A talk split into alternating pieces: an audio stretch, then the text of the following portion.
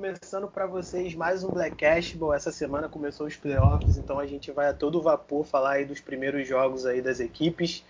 É, mas antes a gente vai falar um pouquinho também do, dos jogos do play-in, tanto do Oeste quanto do Leste. Eu vou falar dos que eu vi, né, que foram do Oeste, e vou deixar o Fernando falar os do Leste, que eu acho que ele acompanhou melhor. E a gente tem dois novos membros aqui no Black Cashball, galera. Começando com, gente, com a gente aqui os playoffs, que é o André e o Wallace. No final a gente vai deixar aí as redes sociais deles aí para vocês seguirem, dar aquela moral. Já adianto aqui para vocês, arroba Black em tudo, dar essa moral pra gente. E vamos lá, porque é muita coisa para se falar e o podcast pode ser um pouco mais longo hoje. E vou começar falando um pouquinho do play-in do Oeste. É, o primeiro jogo foi do Golden State do Lakers. Eu acho que foi um jogo muito bom. O Golden State começou o jogo é, dominando o Lakers, né? O Draymond Green botou o Anthony Davis no bolso ali. Eu acho que marcou muito, mas muito bem o Anthony Davis. O Anthony Davis, até o terceiro quarto, se não me engano, estava com muito poucos pontos, não conseguiu fazer muita coisa. O Draymond Green se antecipava bastante ao que o Anthony Davis tentava fazer. O LeBron James também acho que não começou muito bem o jogo. E o Golden State começou a todo vapor com bola de três. O, o Curry, apesar de estar muito bem marcado, ele conseguia é, dar aqueles passes na dobra para o Draymond Green e o, e o cara que sobrava ia lá para a bandeja fazer a sexta, ou então alguém na, na zona morta ali para fazer a cesta de três. Então eu acho que esse jogo foi muito bom. Acho que foi um dos melhores jogos do play-in, talvez o melhor. E vou deixar aí para vocês darem a opinião de vocês, vocês viram esse jogo. Fernando, você tem alguma coisa a acrescentar? Cara, pô, do Golden State é rápido. Eu vou analisar o jogo dos dois jogos do Golden State rápido. Eu acho que o Golden State como franquia, cara, é, o Wiggins se mostrou um cara muito que pode ficar na franquia uns 7 anos, 8 anos, junto com o Jordan Poole. Eu acho que o Steve Kerr vai ter que trocar já o Eric Pasco, porque ele nos utilizou o cara, então troca. O cara tava bem fisicamente, então troca. Se não se adequou ao jogo, vai ser uma moeda de troca interessante. Eu acho que para Golden State, pô, o Golden State estava se divertindo, falando sério mesmo, porque já tem a pick 3, já, tipo assim, vai ter uma pick no draft, é quase certeza, porque Minnesota não deve pegar as três primeiras picks. E você conseguiu dar, dar rodagem pro Toscone Henderson, pro Jordan Poole, eu acho que podia ter, talvez. Não, porque o Manion não dá para jogar. O Manion foi uma escolha meio louca do Golden State. Mas acho que deu rodagem, viu que o Green ainda dá para jogar um pouco, consegue parar certos caras, jogou muito e tal. Para o Golden State foi muito bom.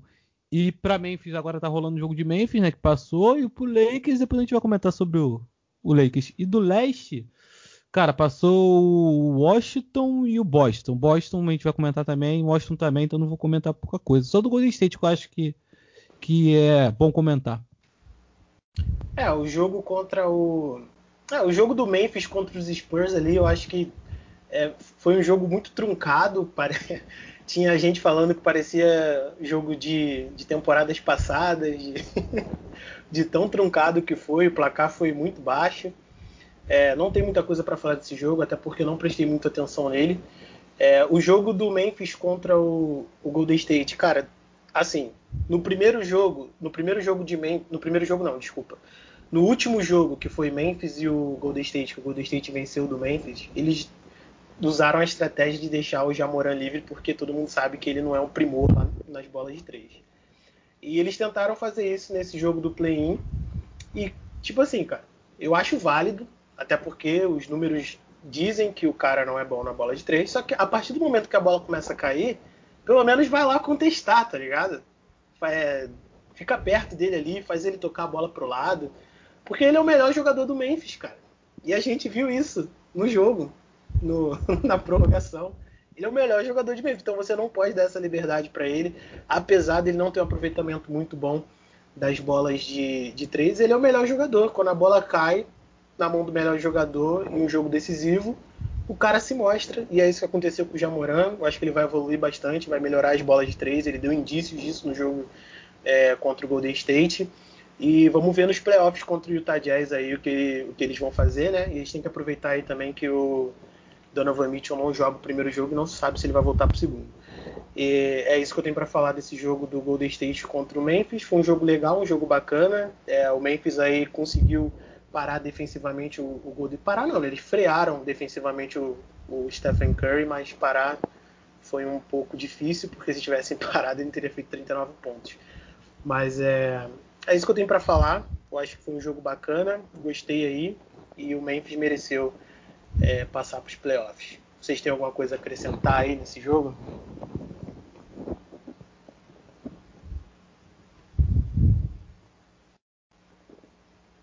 É, sobre o play-in, cara, assim, eu gostei muito dos jogos do, do Oeste, tirando o Memphis e Memphis e Spurs, como você falou, que foi um jogo meio chato de se assistir. O destaque desse jogo que foi chato de assistir foi o Valanciunas, né? Que, Caraca, que... ele, foi, ele, foi, minado em, em faltas, mas é. O, o Memphis e Spurs. O ah, Memphis sim, Spurs, sim, muito bem.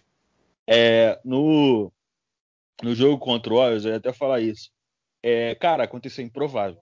É tipo assim, se você visse o, o, jogo antes, um, o Warriors e, e, Memphis, antes desse play-in, o que que o Warriors fez? Deixou o Jaimoran, o do perímetro arremessar, ele errou muito naquele jogo. E o banco do Memphis também foi muito mal nesse jogo. E no jogo do play aconteceu o inverso, cara. O banco foi bem, por muitas vezes é, ajudou o, o Jamoran, meio que deu um suporte para ele o Allen, até o Tillman, cara, que é um cara que a gente mal vê jogando, porque na, na posição dele tem o, o Jaren Jackson Jr. e o Valanciunas, e ele matou uma bola improvável no final do jogo. Quando eu vi ele matando aquela bola, eu falei assim, mano, já era. Se esse cara matou essa bola no, no final do jogo, no estouro do cronômetro, já era o Warriors. E também falando de Lakers e Warriors, cara, é, o Warriors é um time mais organizado que o Lakers. Só que, cara, é, o Warriors conseguiu limitar o, as principais estrelas do, do Lakers por muito tempo. Só que o Lakers continuou ali segurando o placar por, muito, por, por muita parte do jogo assim. A partir do, do segundo tempo, o Lakers conseguiu segurar o placar e aí começou a surgir, aí começou a entrar no jogo as estrelas do Lakers, né? O AD entrou no último quarto muito bem. E o LeBron matou aquela bola que que ninguém acreditava que também o Warriors fez uma boa defesa no lance. Mas aí a bola caiu na mão do LeBron e ele matou. Assim, um resumão assim, se você fizer um resumão desse play-in, o Warriors jogou bola para não cair no play-in, entendeu? Ele jogou muito bem contra o, contra, o, contra o Lakers e contra o Memphis também. Só que o Memphis vem muito. Eu acho até que o, que o, que o Warriors merecia ganhar o Lakers. E eu, eu até me conformei mais pelo jogo que o Memphis fez. Eu acho que o Memphis jogou até melhor que o Lakers contra o Warriors. Só que aí as, as individualidades do Lakers fizeram diferença. É, e, cara, assim, o time do Memphis é, contra o Warriors, ele foi muito certinho, mano. Foi muito certinho. O Jair Morano, no, no, último quarto, no overtime, ele teve uma seleção de, de arremesso muito boa. É, e o, o, o play-in do leste, cara, assim, o, o Wizard atropelou o Pacers, então não tem muito o que falar que o Pacers estava muito desfalcado. O Lever estava afastado pela questão do protocolo de Covid e tal. E o Boston passou do, do, do Wizard, que o Wizard fez até um primeiro tempo bom, foi para o intervalo ganhando, mas aí o, o Tatum tava naquelas noites que, mano, não dá para parar. A gente, a gente tava até brincando com, com o Tatum no primeiro, no primeiro tempo, cara, que chegou uma parte do jogo que ele tava 3 de 12 dos arremessos de quadra. A partir daí ele começou a matar tudo. Ele começou a matar tudo. Ele fez 50 pontos. O Kemba também ajudou muito ele. É, e, e, o Boston, na teoria, é, apesar de não, ter uma temporada boa, mas é um time mais organizado que o, que o Wizard, né? Que o Wizard não tem defesa. Então não tem como você é, é, é fazer diferença num, num, jogo eliminatório se você não tem uma defesa muito boa. E é, o, sobre o play-in, cara, é, do, do, do Oeste, voltando um pouco pro Oeste, é, o, o, o, Lakers, né, cara, é um time que, que. É o único time que pode fazer graça, né? Nesse play-in, né? Saiu do play-in, pode fazer alguma graça no playoff. Eu não vejo o Memphis é, fazendo alguma graça contra o Jazz, por exemplo. Cara, eu vou te dizer que, assim, é, o time do Lakers tem duas estrelas, que é o LeBron James e o Anthony Davis. Mano, de resto, assim, eu acho que tem muito mais times organizados aí com, com peças menores e que não são tão boas do que o Lakers, tá ligado? E esse, esse jogo deles aí agora no, no playoff acho que mostrou bastante isso. Eles não jogaram bem. Foi um resultado assim.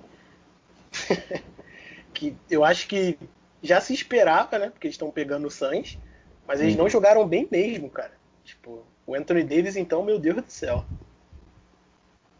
E outra coisa engraçada do play-in também é que o Draymond Green né, fez aquela falta no LeBron James, que é a segunda vez que ele mete a mão no olho do LeBron em jogo decisivo. E o LeBron falou que na última bola ele tava vendo três aros e chutou no meio, tá ligado? Do meio.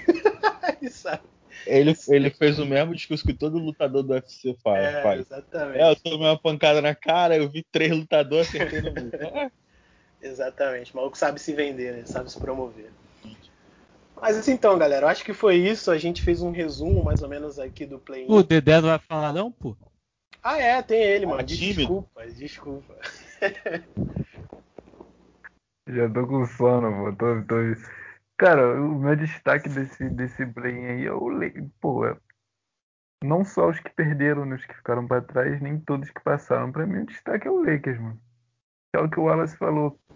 Os times que passaram poucos vão fazer alguma coisa, até porque é um torneio mais para dar uma audiência a mais ali antes do playoffs do que para realmente alguém que saiu dali, porque na verdade não era pro Lakers estar ali. O Lakers não era para estar nessa seed para jogar play.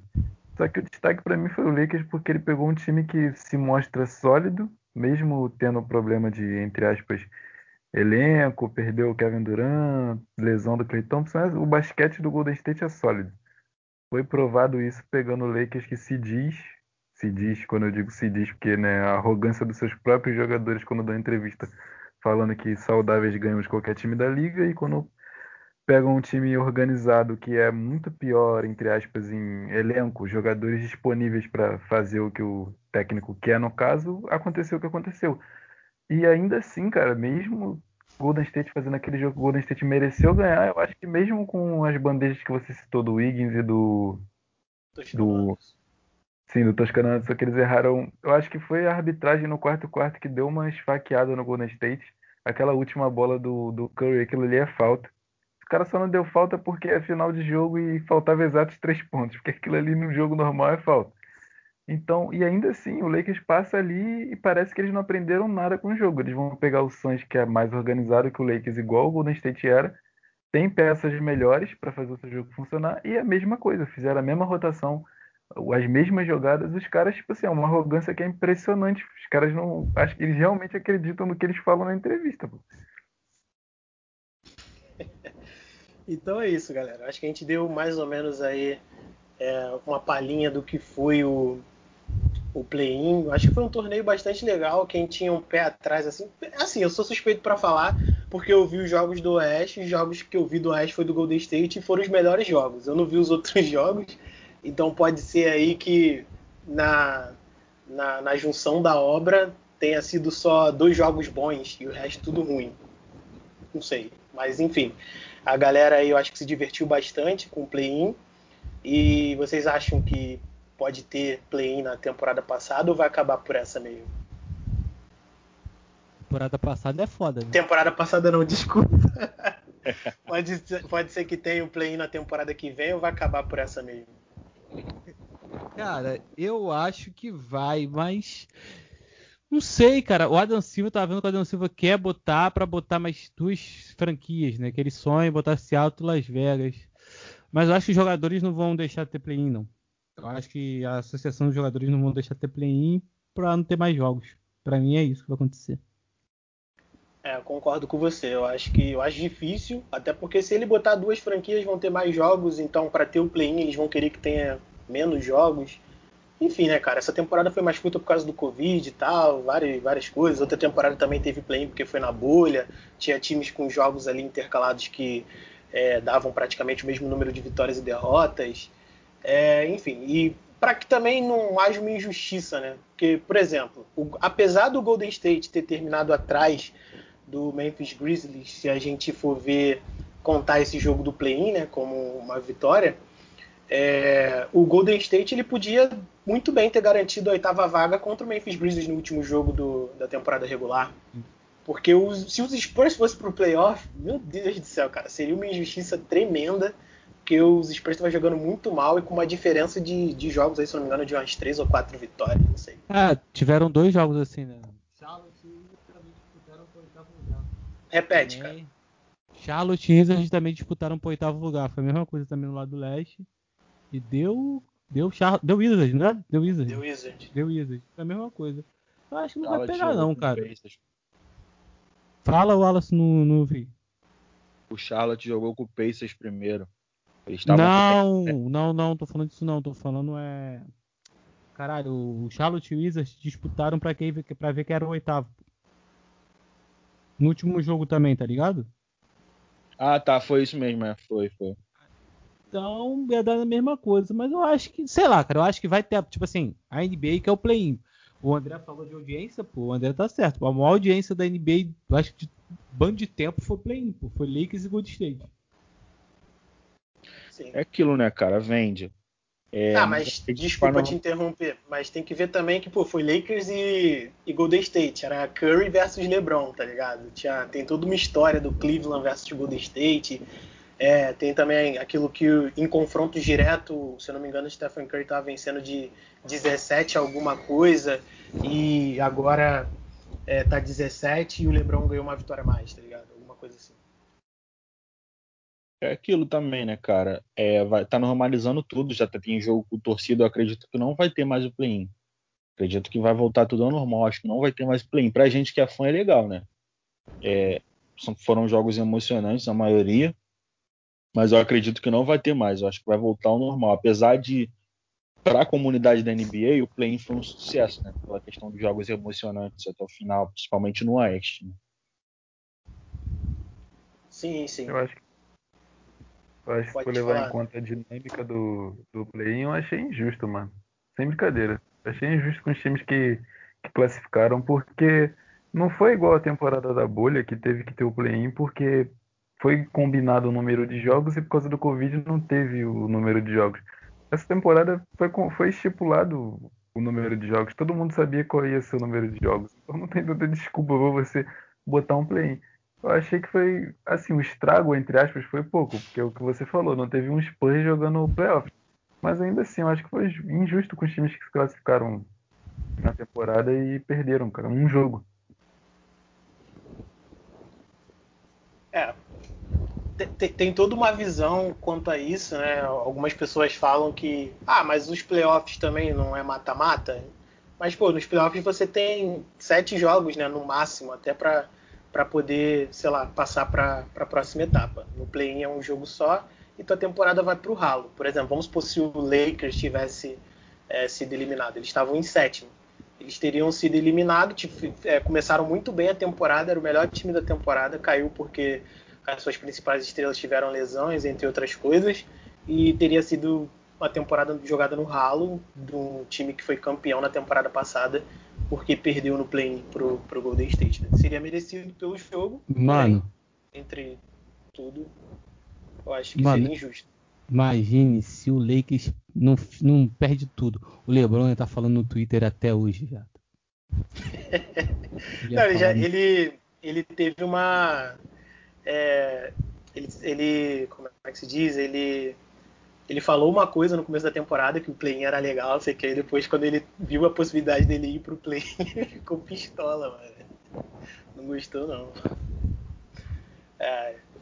Mas enfim, galera, esse foi o, o nosso resumo aí, a nossa análise do play-in, do que aconteceu, mais ou menos. Eu acho que é, foi, foi uma coisa legal de se assistir, talvez injusta para um, justa para outros, se repita no que vem ou não.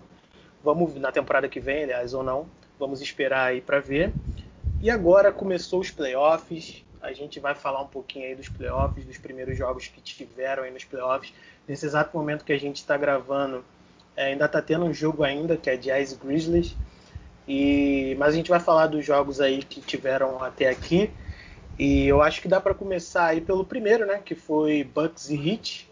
É, o que, que vocês têm para dizer desse jogo? Eu confesso que eu não prestei muita atenção nesse jogo. Eu vi os jogos de, de hoje, né? Não vi os jogos de ontem, mas eu deixo aí para vocês aí é, falarem um pouco dos jogos de ontem. Vamos começar aí com Bucks e Heat. É, sejam breve pelo tempo do podcast, mas falem aí tudo que vocês têm para falar. Vamos começar aí com, com os novos participantes. Wallace. Cara, você começou pelo jogo mais feio dessa primeira rodada. mais difícil de assistir. Tô brincando, foi um jogo, foi um jogo muito de defesa, cara. Os dois times têm, defesa, têm as defesas fortes e tal. E, cara, é muito interessante você ver a forma que o Miami marca o Giannis Antetokounmpo. A forma que eles limitam o Giannis Antetokounmpo. Porque o Giannis Antetokounmpo é um cara, apesar de eu achar ele completo, ele é um cara que, que ele faz muito ponto em transição. O time do Bucks é, um, é o segundo na NBA em pontos de transição. E o Miami é o que mais, mais menos cede, é, mais marca, menos cede transições. E foi muito interessante, porque o Giannis mal, o Giannis começou muito mal o jogo. Só que, cara, diferente da temporada passada, o Bucks tem peças melhores que a temporada passada. Essa temporada o Bucks não tem o Eric Bledsoe. Eles têm o Drew Holiday. Então, é, é, essa diferença da temporada passada fez valer hoje fez valer hoje não, fez valer essa temporada. E uma coisa que eu gostei muito no time do Bucks foi a forma que o PJ Tucker defendeu, principalmente o Jimmy Butler. O Jimmy Butler não acertou nenhum arremesso sendo marcado pelo PJ Tucker. E, e no ataque, o Chris Middleton segurou a peteca, jogou muito bem. O, o Rob Lopes também jogou muito bem. Drew Holiday também jogou muito bem. O Giannis, o Giannis fez uma pontuação alta, fez, pegou bons rebotes, mas o, o Hit, boa parte do jogo, conseguiu segurar ele. Aí sobrou pro Chris Middleton. Eu, Chris Middleton. Eu acho que a vitória do, do, do Bucks nessa série vai passar muito pelas mãos do Chris Middleton. Eu me arrisco a dizer que ele vai ser o cara que vai, que vai puxar o time nessa, nessa série, mesmo tendo os Giannis, mesmo o Miami tendo os Giannis, porque muita, muita parte das partidas ele vai ficar, o Giannis vai ficar igual ficou nesse último jogo, vai ficar meio que fora, vai ficar meio que limitado. E, e é isso, cara. E fora a bola improvável que o Chris Middleton matou no final do jogo. É, teve algumas decisões erradas que o time do Miami tomou, na minha opinião. É, o Butler mal, igual ele estava no jogo. A bola tinha que ir para o Dragic, que estava com a mão quente no final do jogo. Ele matou duas bolas do perímetro, que colocou o Hit no, no jogo, deixou, deixou o, hit, o Hit com condições de ganhar. E, e, é isso, cara. Eu acho que vai ser. Todos, as, todos os jogos vão ser parelhos. E eu acho que o cara da série pro Bucks vai ser o Chris Middleton.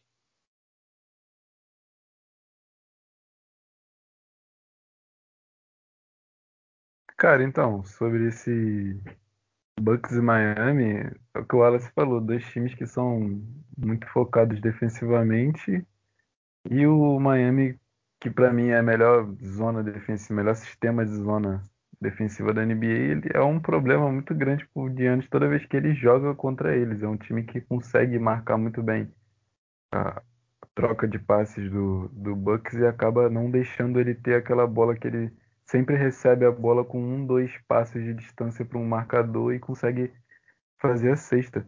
Só que eu acho que o jogo é, é uma. Eu já falei isso com vocês, é uma série que é perigosa pro Bucks. Não só pela chance de ser eliminado, entre aspas, é porque mesmo se você conseguir passar, você. Como os dois times são praticamente parecidos, acabam se anulando, por isso que a gente tem o jogo feio, entre aspas, como foi isso atrapalha, cara, porque isso cansa os jogadores. Jogam 45, 44 minutos nessa intensidade alta. Falou, se você for olhar muito jogador com 5, 4 faltas, quase no limite da, da, da, expulsão, porque o jogo é de uma intensidade muito alta. Os dois times defendem e atacam com uma intensidade muito alta. Então acho isso perigoso. Eu ainda acho que tem. Eu ainda acho que o Miami Heat jogou melhor dentro da medida do, dos dois elencos. Eu acho que o Bucks é um time melhor, é um time que joga o melhor basquete e o, o Miami veio com essa proposta, conseguiu anular, conseguiu jogar bem e foi a má atuação do Jimmy Butler para mim que, embora ele tenha matado a bola que leva para o overtime, tenha conseguido entrar no jogo no final, se ele tivesse tido uma atuação constante, consistente durante o jogo inteiro, o Bambam também não foi bem ofensivamente, eles poderiam ter ganho o jogo. Então acho que tipo assim, não é uma série tranquila para o Bucks pensar. Eu acho que vai para jogo 7 muito apertado. E qualquer um dos dois que passe tem esse prejuízo do cansaço, porque vai ser uma série que vai exigir o que uma final de conferência exige. Cara, é, passando pelo que o Dedé disse, é, que ele falou da defesa que vai cansar o Bucks, vai cansar o Bucks, cara. O mal do eu tô acompanhando com o Dedé disse, a zona e tal, que o Miami tem todos os caras fisicamente para marcar o, o, o Giannis. Tem o Dedmon, tem o Ariza, tem o Butler, tem o Bambam. Pô, se tiver quiser botar alguém lá que tá fazendo nada, precisa Tua, então tipo assim é muito cara para marcar o Giannis. Então, tipo assim, quem vai ter que aparecer muito é o Dredge, que para Miami, porque o Butler também tem do outro lado o Giannis. Então esses caras assim que a gente não talvez não vê muito. Quem jogou muito foi o Duncan Robinson, como o Wallace Dredd jogou bem. O Dirius deu uma diferença descomunal dele pro, pro Eric Best, muito diferente. O, o, o, Brian Forbes é um bom jogador. Quem mais? O, coisa, o Pat Conan jogou bem. O caralho, o Divincenzo jogou bem. Então, uma série muito, muito, muito equilibrada. Talvez, para mim, eu acho que o Bucks vai ganhar, mas se o Bucks tivesse um técnico que fizesse algumas, algumas alguns concertos de playoffs, seria talvez mais fácil. Mas o Buck Budenholzer é esse jeito aí não vai mudar. Desde Atlanta, ele é assim, ele não altera nada dos playoffs. O Giannis, como o Wallace falou, joga em transição. Ele, ele botou o Giannis duas vezes, três vezes. Até a gente conversou, o Wallace, tá, com o Giannis, ele fez duas bolas assim, quando ele ficou em isolejo, e perdeu duas. Mas é mais fácil para ele, porque jogando em transição, batendo toda hora com o Butler, batendo toda hora no Bambam, batendo toda hora no Ariza, ele vai cansar, cara. Então acho que essa série depende muito mais para mim de se o Mark Budenholzer vai fazer algumas vistas, se ele tem capacidade de fazer isso. E o Eric Poulsen é um gênio, cara. É um gênio tático, é um gênio defensivo. Então essa série vai ser muito perigosa para o Bucks, mas eu apostaria no Bucks. É, a gente tem que levar em consideração o técnico do Miami Heat. É, na temporada passada, ele, ele eu acho que foi na temporada passada que ele começou a aplicar esse sistema de marcação em zona. E os jogadores ainda não estavam muito entrosados, mas já se passaram uma temporada, essa temporada agora regular. Então eles se entrosaram bastante nessa questão de marcação em zona. E pode ser aí bastante perigoso pro, pro Bucks, né? Que ano passado foi eliminado pelo, pelo Heat, né? Se eu não me engano. Foi isso mesmo, né? Então é uma coisa bastante perigosa aí pro, pro Bucks. Vamos ver aí se o Banderhouse vai fazer algum ajuste, né? Como você falou, ele não é um cara que, que costuma fazer isso, mas eu acho que, sei lá, cara, ele vai ter que fazer, se ele quiser vencer o jogo. E eu só vou dar alguns números aqui, porque o, o Bucks, por exemplo, ele chutou 16,1% das, dos arremessos de 3, cara. 5 de 31. E o, e o Miami Heat teve 20 de 50, um aproveitamento de 40%. E eu acho que isso. Eu acho que foi isso que fez o jogo ficar parelho, né? Porque o Miami Heat conseguiu acertar bastante ali do, das bolas de 3 e, e conseguiu ficar um pouco ali na cola do, do Milwaukee. É, vocês querem acrescentar mais alguma coisa? Vocês acham que ele vai fazer algum ajuste? Ou já posso partir aí para o próximo jogo? Por mim, pode partir, cara. Pode partir. Beleza, então. O próximo jogo aqui eu já tô até com um sorriso no, no rosto. Tomar no cu, Pablo. Ai, ai, o próximo jogo aqui é Clippers e Dallas Mavericks. E por que eu tô com esse sorrisinho? Porque quem acompanha o podcast sabe que ano passado o Fernando era Team Kawhi Leonard, era o único que podia parar o Lakers, o LeBron. Parar era, a esperança, era a esperança do Fernando do Lakers não ir para a final e ser campeão, mas eles pararam no, no Nugget. Mas e também teve uma coisa também que na temporada passada o Fernando estava muito nervoso, estava muito furioso porque o Lucas Doncic meteu aquela bola lá naquele jogo, apesar de ter perdido a série. É, ali começava o Lucas Doncic jogando pra cacete contra o Los Angeles Clippers.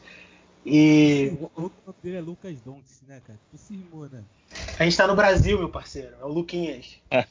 Então, Olha ali, capo. Exatamente. Então vou começar aqui com o Fernando para ele para ele já, já, já, já, já tirar todo esse ódio que ele, que, que ele tem do Clippers ou do Kawhi Leonard, se você preferir. Vai lá. Cara, vamos lá, vamos lá.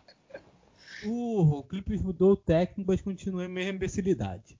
É, no primeiro tempo, no segundo, a mesma imbecilidade de Red Jackson marcando o Don't. Red Jackson marcando o Don't. Tipo assim, o Don't tem que ser marcado pelo Kawhi e Paul George. É isso. E tipo assim, teve vários erros no, no jogo. O Clippers começou bem, o Kawhi começou jogando bem, muito bem. Mas é tipo assim, ele não consegue ser playmaker, playmaker, ele dá passes muito simples. E no segundo tempo começou o Paul George jogar, Paul George jogar.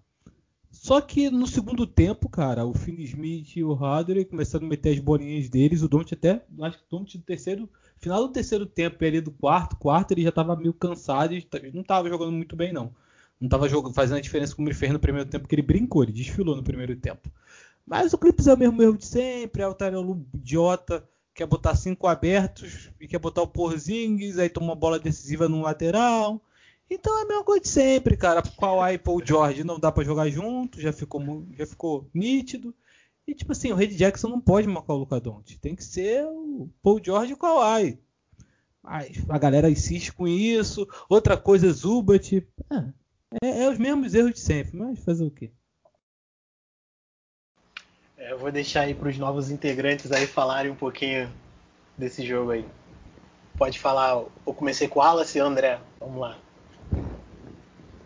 Pô, então, eu gostei do, eu gostei do jogo, cara. Achei um, achei um bom jogo, só que, tipo assim, um clima. Eu, eu, tava, eu assisti o jogo e o primeiro quarto tava um clima de temporada regular, tava um jogo normal. Caras jogando naquela intensidade ali, o Kawhi tava jogando bem, pô, o George começou jogando mal. O Luca, o Luca tava com 12 pontos, 4 rebotes e 4 assistências no primeiro quarto e o placar tava, tipo assim, tava próximo. Tava, com, tava um clima de jogo normal. Os times estavam aquecendo ainda. E foi uma pontuação alta, acho que foi 33 a 30, alguma coisa assim no primeiro quarto, eu não me lembro exato o número. Mas passou dos 30 pontos os dois times. Veio pro segundo quarto, o jogo começou a ficar mais. O Dallas abriu, abriu, se eu não me engano, foi 10 pontos no segundo quarto, aí o Clippers começou a aumentar a intensidade para querer voltar. E o Kawhi estava carregando o time porque a bola do Paul George não estava caindo. E o que o Fernandinho falou, aí começou a brincadeira. Aí Greg Jackson marcando o Luca. Aí o Luca e só mantendo a vantagem, só mantendo a vantagem, só mantendo e aumentando a vantagem. O Porzingis não estava entrando no jogo, mas as bolas do, do, do Dallas estavam caindo muito. O aproveitamento de três do Dallas foi, foi muito alto, cara. O Finney Smith acho que ele só errou uma bola. O Tim Hardaway também errou acho que duas ou três bolas de três. Foi, foi um aproveitamento muito alto do Dallas e isso foi distanciando o jogo. Aí no intervalo, uma vantagem larga já pro, pro, pro Dallas. Dedé, eu acho que o Finney Smith foi 7 de 9 nas bolas totais e 4 de 5 nas 3. Errou uma bola. Eu só, só me lembro de ter visto ele errando uma bola de 3, cara. Tipo assim. E uma, da, uma das, das bolas que ele fez foi uma dunk, velho. Que foi contact dunk, foi poster no maluco. Então, tipo assim, o, Dallas estava começou a sentir o clima, entre aspas, de playoffs antes do Clippers, que tava sentindo que era, tava jogando como se fosse um jogo de temporada regular. Aí quando voltou do intervalo, eu não sei o que, que botaram na água do Kawhi que ele bebeu no intervalo, que ele voltou acertando nada, não se tava conseguindo nem botar a força na bola pra bola ir no ar. Tava dando a bola no bico do ar, não tava acertando nada. E o Paul George, que tava mal, tava um de quanto? Você se lembra? Tava um de oito. Se não me engano, um de oito, um de nove, que ele foi pro intervalo. Terminou a partida com um aproveitamento melhor que o Kawhi, que tava bem, tava com quase 60% no primeiro tempo. Pra ver o nível de queda que o, que o Kawhi teve. Mas é, é o que o Fernandinho falou. O, o Tyron Lu que ele fez no jogo, o Pozinho estava mal, mal, pior do que o Paul George começou e ele conseguiu melhorar o aproveitamento dele e a, a eficiência dele no jogo, porque o, o, Dallas fez o certo. Chegou no quarto quarto com o jogo próximo, você tem um jogador bom para jogo de dois pontos, bandeja, infiltração, você joga ele lá embaixo. Porque se você não fizer assim, você vai sofrer uma falta. A chance de você ter um sucesso para ficar dois, um ponto na frente é muito maior. E o, o Tyron Lu colocou quatro abertos para ficar chutando bola. E ele não matava a bola e o Porzingis ia lá e sexta falta falta, ele perdeu o jogo. Então, acho que é uma série. Eu acho que vai dar Clippers. Não, não consigo botar minhas fichas no. Se fosse poker, não ia botar minha ficha no Dallas, não. Mas é um, um jogo perigoso pro, pro, pro Clippers também. Pelo mesmo motivo para mim que pro Bucks. Porque é um jogo que você já prolongou um jogo a mais do que era necessário se você fosse varrer. Você perde o próximo, além de ter a chance de ser eliminado, você ainda tem que virar dois. Então você prolonga muito. Então é muito perigoso.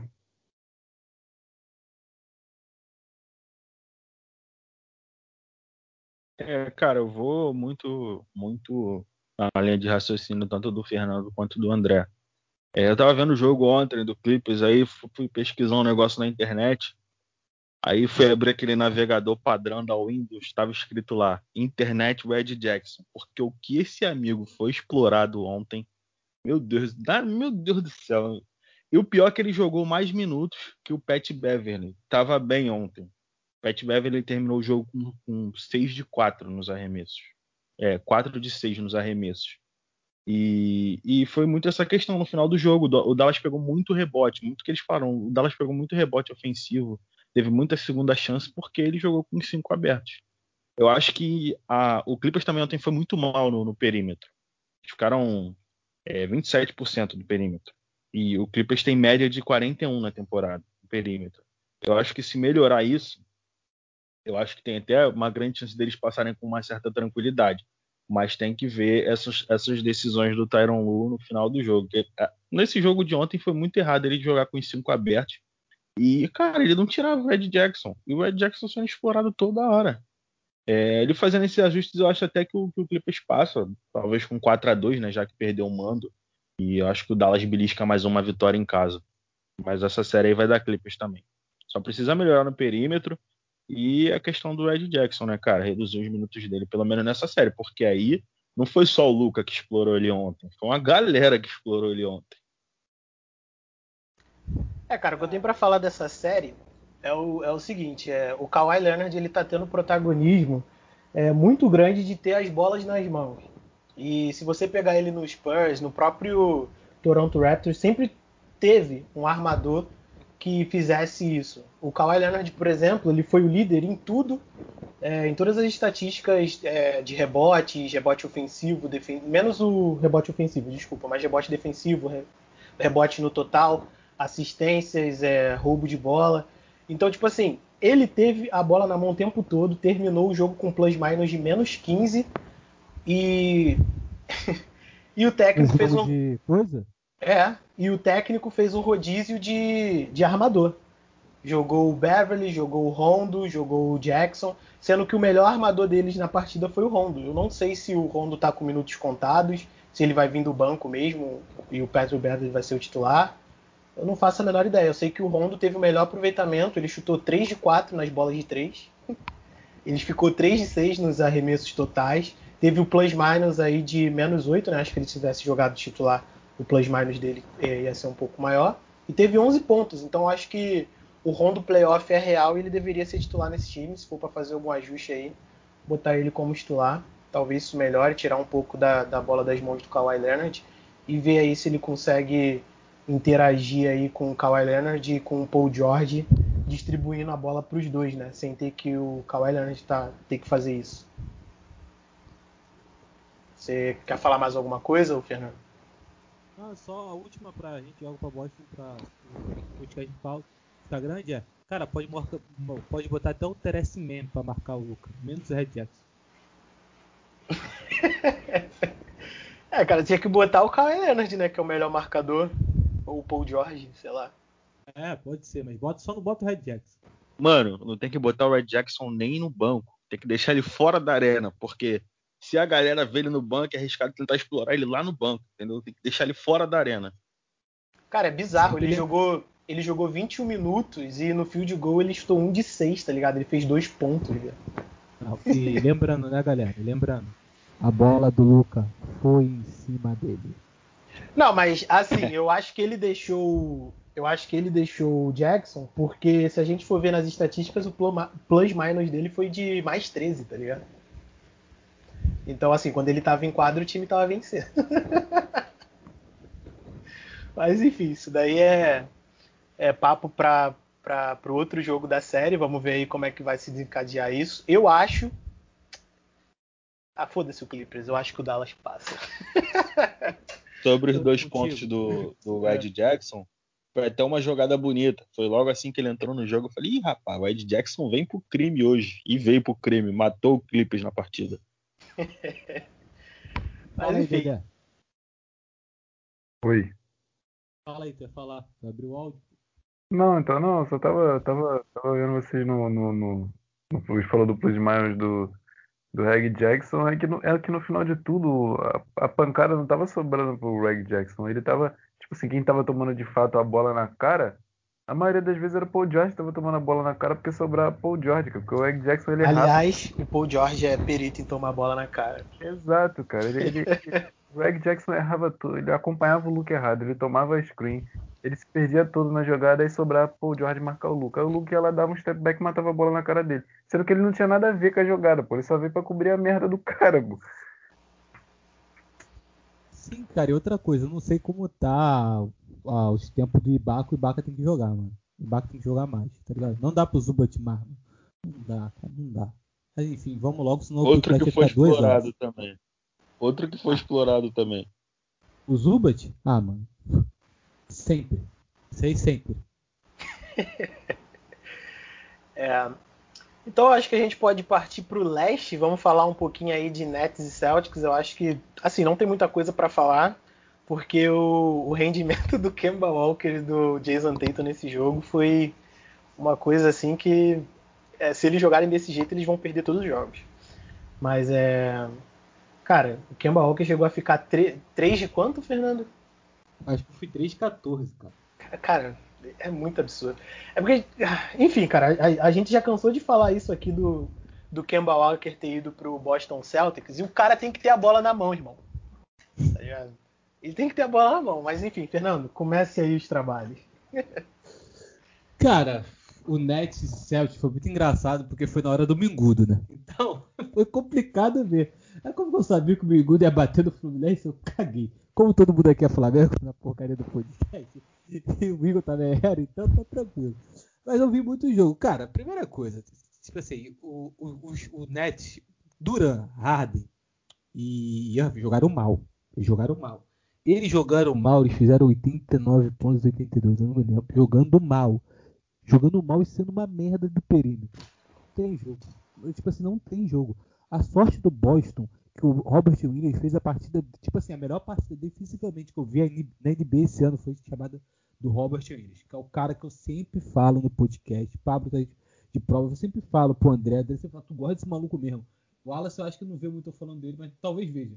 Que, tipo assim, o Brad Stevens não explora esse moleque. Ah, e o torcedor Barra tem problema nas costas. Ele pode ter problema de qualquer coisa, ele tem que jogar. Porque o cara marca todo mundo bem, ele marca todo mundo bem. E vocês aí, o que ah, vocês têm para falar? Não, eu, não, eu, não, eu não assisti esse jogo, que foi, foi na hora do, do, do, do, Flamengo. E, pô, entre assistir um jogo. Os dois jogos eu sabia que quem ia ganhar. O resultado já era meio óbvio. Eu preferi assistir o Flamengo, o joguinho do Flamengo. Só que é o que o Fernandinho falou, cara. Depois eu fui olhar o melhor de momentos, fui olhar a box de quatro. Cara, o time do Brooklyn jogou mal, tá O time do Brooklyn jogou bem ainda assim ganhou. O Boston também não. Pô, cara, Fournier, pô, não. É, sabe? necessidade nenhuma de estar tá jogando playoff, gente. Mas era melhor ter tancado que tava melhor que isso aí. Tá lá pra passar vergonha. É, fora também. Pode falar, pode falar, Paulo. Então, fora também que eles estão sem o. Eles estão sem o. Jalen Brown. O Jalen Brown, cara. Jalen Brown, que além de defender bem, é um cara que soma os pontos ali junto com o Jason Tatum, né? Porque se depender do Kemba Walker, meu Deus do céu, né? O, o... Cara, eu, eu não entendo, porque, tipo assim, eu, eu gosto do Kemba Walker. Eu, eu gosto dele, eu gostava muito dele no, no Hornet. Só que lá ele era o cara do, do time, tá ligado? Agora ele é o terceiro.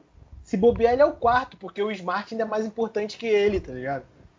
E eu não entendo o que acontece, porque aconteceu a mesma coisa com com o Rosier e aconteceu a mesma coisa com o Gordon Hayward. É, tudo bem. E com o Kyrie Irving eu nem vou dizer muito, porque o Kyrie Irving se machucou, depois ele brigou com o elenco, não sei o que, pediu pra sair, mas nem vou falar muita coisa. Mas o, o Gordon Hayward e o Rosier, que os dois saíram de lá e foram pro Hornet, jogaram bem essa temporada. Temporada que vem aí a gente pode esperar coisas boas do Hornet por causa dos jogadores que, que foram para lá, mais o Lamelo Ball, que jogou pra caramba, provavelmente vai ser o Rookie of the Year. Mas enfim, cara, eu não entendo o Boston Celtics. Eu juro que eu tento. É, teve jogadores que vindo do banco também, que tipo. Cara, o próprio Fournier também, que, que veio da troca com Orlando. enfim, cara, eu acho que, sei lá, vai ser 4 a 0 essa série, tá ligado? É isso que eu acho. Cara, sobre o jogo do Boston, é, como os amigos disseram, também eu não vi muito ouvido o final do terceiro quarto do, do, do, do terceiro quarto até o final do jogo e fiquei espantado da forma que o Robert Williams jogou. A forma que. Não, não pelos tocos, porque, cara, você vê um cara grande dando toco é normal. Eu fiquei espantado com a forma que ele contestou os arremessos de perímetro. O cara ia lá fora e contestava arremesso. Isso me impressionou. Mas, cara, essa série aí, cara, não, não, tem, não tem como pensar outra coisa a não ser 4x0 o Brooklyn. Entendeu? Muito por causa do Jalen Brown fora e também, cara, Kemba, mano. Kemba foi para Boston. E ainda tinha uns amigos aí que falavam que. Tu, tipo, vê na rede social assim, tem uns amigos que falavam que, que o Kemba ia ser melhor que, o, que o Kyrie Irving lá. Mas, enfim. É, mesmo Kemba jogando seu prime, no seu auge, fazendo, sei lá, 30 pontos, e o Tatum jogando seu máximo, o Boston ainda corre risco de perder, cara. Esse trio do, Brooklyn Nets é muito apelão. E assim, o primeiro tempo todo, o Boston ainda conseguiu limitar os caras, mas não dá para você limitar os três o jogo todo. Não dá, não tem como. Entendeu? Isso é muito raro. Eu acho que o Bucks é um time que pode fazer isso, talvez o Miami, talvez o Clippers, mas, cara, não dá para você limitar esses caras o tempo todo. E foi muito isso, entendeu? O Boston segurou até onde deu. E, muitas partidas vai ser assim, cara. Se os caras estiverem em mão, vai dar para segurar até onde dá. Daqui a pouco eles começam a esquentar. Mas é aquilo, o destaque de ontem, para mim, a surpresa foi a forma que o, que o Robert Williams contestou. Pô, ele deu um, um, toco no Harden. Ele saiu para marcar o Harden. O Harden deu um step back, arremessou e deu um toco no Harden. Eu falei, caraca, mano. Que isso? O cara saiu do garrafão, sabe? Não é aquele pivô que tem medo do, de, de marcar um armador fora do perímetro, né? Aquele cara que, ah, olha pro lado, olha pro outro, pra ver se alguém vai, ninguém vai. Ele, ele, vai. ele não é o Tristan Thompson. É, sabe? Ele não, ele não tem aquele medo de, ah, o cara tá ali, olha pro lado, olha pro outro, esperando alguém. Não, ele vai e ele contestou. E não foi só um arremesso, não. Ele contestou vários nesse pouco espaço de tempo que eu vi o jogo. Mas essa série aí, cara, não vou nem prolongar muito, que eu acho que é 4x0, mano. Se 4x0, sem muito, sem muita. Sem muita emoção, entendeu? E é isso. O Brooklyn Nets vai estar até descansado para pegar o vencedor de, de Bucks e Heat aí. Eu ia falar isso, pô. Eu ia falar que é uma brincadeira isso aí, cara. Os caras lá jogando Miami e Bucks, mano. Os caras vão se matar pra passar, mano. E quem passar vai pegar um Boston que vai varrer, velho. Um Boston não, um Brooklyn que vai varrer, pô. Aí, aí é difícil, velho. Fica difícil. Cara, no seu opinião, acho que mesmo com o Jalen Brown ia ser 4x0. Algo muito discrepante, tá ligado? E, cara, o Harden, tipo assim, o Harden, é, é, tipo assim, eu sempre gostei do Harden ver o Harden jogar. Mas a forma que ele tá jogando, tipo assim, ele não quer pontuar, mano. E ele, tipo assim, o líder do time, todo mundo fala, ah, líder vai ser o Kevin Durant, o O líder do time é o James Harden, cara. É o James Harden. Quem viu o jogo ontem viu. Ele é o líder, dá esporro em todo mundo, fala, ó, faz isso, faz aquilo. Ele é o líder do time, ele quer ganhar o título de qualquer jeito. É aquilo, né, Fernando? Muita gente fala da relação dele com o Chris Paul, mas depois da passagem do Chris Paul em Houston, o Harden tem muito isso de reclamar e tal, de, de ser líder, porque o Chris Paul fazia muito isso, e faz até hoje. Eu vou dar um exemplo. O, em 2015, o Kevin McHale tirou o Harden do jogo contra o Clippers porque ele falou que o Harden. E, e, ele saiu de Houston porque ele brigou com o Harden porque ele falou que o Harden não era um líder. E ele, o Harden mudou muito isso depois que, que jogou com o Chris Paul. E, cara, eu acho que, que, que ele entendeu, e muito também. O Mike D'Antoni está na comissão técnica, e muito também da melhor temporada dele nesses últimos anos foi jogando de ponte guard, cara. E ele percebeu que ele atrai muito a atenção da defesa, tá ligado? Que teve temporadas que ele vinha sendo dobrado de quando ele pegava a bola, tá ligado? Pós de bola, ele já vinha, no meio da quadra, ele já vinha sendo dobrado. E acontece muito isso, cara. Ele chama muita atenção, a galera pensa que ele vai fazer aquele step back, vai matar a bola, vai infiltrar, não. Ele chama a atenção para ele e passa para um cara que é pontuador melhor que ele, que são dois caras que, que, que pontuam melhor que ele. O, o, Kevin Durant e o Kyrie Irving, que acabou de vir de uns 50, 40, 90, entendeu? Então, é, essa questão ofensiva tá muito, muito bem, muito legal de ver, entendeu? Desses três, principalmente. Ainda tem o Joey Harry, né, que mata a bola pra caramba.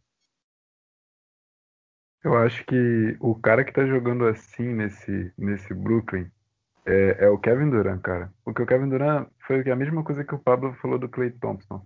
Eles são caras que jogam no estilo de jogo. Kevin Durant até cria mais seu arremesso, obviamente. Mas são caras que são arremessadores de três, cara. Então a eficiência deles é, é no arremesso. Eles não dependem tanto da movimentação. Mas eu, eu até falei isso com vocês, cara. Que o Kevin Durant, você vê ele jogando, para quem acompanha a carreira inteira dele, o Kevin Durant tá perneta, cara. Kevin Durant não é o mesmo Kevin Durant antes, ele não tem a mesma mobilidade, mano. Ele tá perneta, você vê que ele tá. Ele, ele tá lento, ele tá, sabe? Então acho que numa série física, como está sendo Miami e Bucks, eu acho que ele vai ser explorado. Ele vai ser dos três, ele vai ser o cara que vai ser explorado. Só que eu acho que vai ser o contrário. Ele vai ser o cara que vai ter a bola na mão e todo mundo vai querer marcar e aí ele vai fazer o Kyrie e o, o Harden jogarem. Eu acho que numa série, por exemplo, contra o Bucks, o Harden vai ter que ser o cara da pontuação porque o Kevin Durant vai ser explorado. Vão, vai nele que eles vão dar tronco, é nele que eles vão empurrar, na defesa é neles que eles vão forçar a bola quando ele estiver marcando no post. Então acho que o, ele vai ser o cara a ser explorado. E o, o Harden vai ter que diminuir um pouco o potencial playmaker e deixar o Duran mais com a bola na mão para focar na pontuação, cara. Eu não sei se ele vai ser dobrado é, contra o Bucks, porque eles adicionaram o, o, PJ Tucker. O PJ Tucker sempre marcou bem o Kevin Durant. Marcou bem, guardadas as devidas proporções, né? E você, como, como você disse que ele já tá meio que sem mobilidade, saiu uma boa para eles, pro, pro PJ Tucker marcar ele no, individual. Acredito, talvez ele receba a dobra. Aí sim, aí vai ser bom para para Harden quanto para Kyrie. Eu tô adorando, tô adorando a temporada ofensiva do, do Kyrie, pelo amor de Deus. Isso, cara. O Kemba Walker é muito melhor do que o Kyrie Eu acho que Confia. Você... Eu acho que vocês resumiram bem aí é, tudo o que aconteceu. Eu não tenho nada a acrescentar, concordo. É, tu, com tudo que vocês disseram. E eu acho que a gente já pode voar de novo pro Oeste. Esse jogo vai ser rápido, eu acho que não tem muita coisa para falar disso, da surra que o Portland deu nos Nuggets. Começar até pelo Fernando aí. Cara, eu acho que se, de, se demora, eu acho que só eu. O, não sei se o André não viu. Se demora, só eu vi o jogo, não sei. Vocês viram o jogo? Não, eu não vi esse jogo, não. Eu vi pouco, eu vi o final, cara. Eu vi o final porque um amigo meu no grupo postou assim: é, o Nuggets vai tomar uma remontada.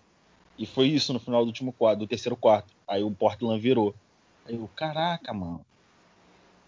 Então, cara, aconteceu que era mais previsível. E o Kit morreu no quarto quarto. E o Nurkic passou por cima, tá ligado? Ah, o Dame meteu 30 pontos. Jogou pra caralho. Dame jogou pra caralho. Sou muito fã do Dame, gosto muito dele. Mas o Orkit morreu e outra coisa, cara. Aconteceu que, que, que eu e o André brinca e tal. O colega do André, depois ele fala até que o colega do André fala. Tal, eu falava com o Pablo sempre. O Michael Porter Jr. faz aquelas escolhas de arremesso mais idiotas do planeta Terra. Ele, sei lá. Fala, fala. Lembra que a gente falou com o Wallace antes do jogo, pô? O Wallace falou: não, acho que o cara que vai fazer diferença na série é o Michael Porter Jr. Aí a gente falou, vai, ele vai lançar um 1 de 10 aí e tu vai ficar nessa. Ele foi lá e fez. Cara, ele é maluco, cara. Ele é, ele é doido. Tipo assim, ele, ele fez isso no final do jogo, mano. Ele fez isso no final do jogo. Aí eu só lembrava do poder da gente gravando. Eu falei assim, mano, tá bem que eu não apostei dinheiro. Ah, ele é assim, cara. Aí, tipo assim, o Kit, tipo, MVP e tal, tudo bem. Mas ela se viu o final do jogo. Cara, ele na defesa não dá, mano. O Nurkic, tipo assim, deu três enterradas na cara dele, deu uma bandejinha na cara dele, porque ele não aguenta, mano. Ele tava morto. Tava presuntinho lá, assim.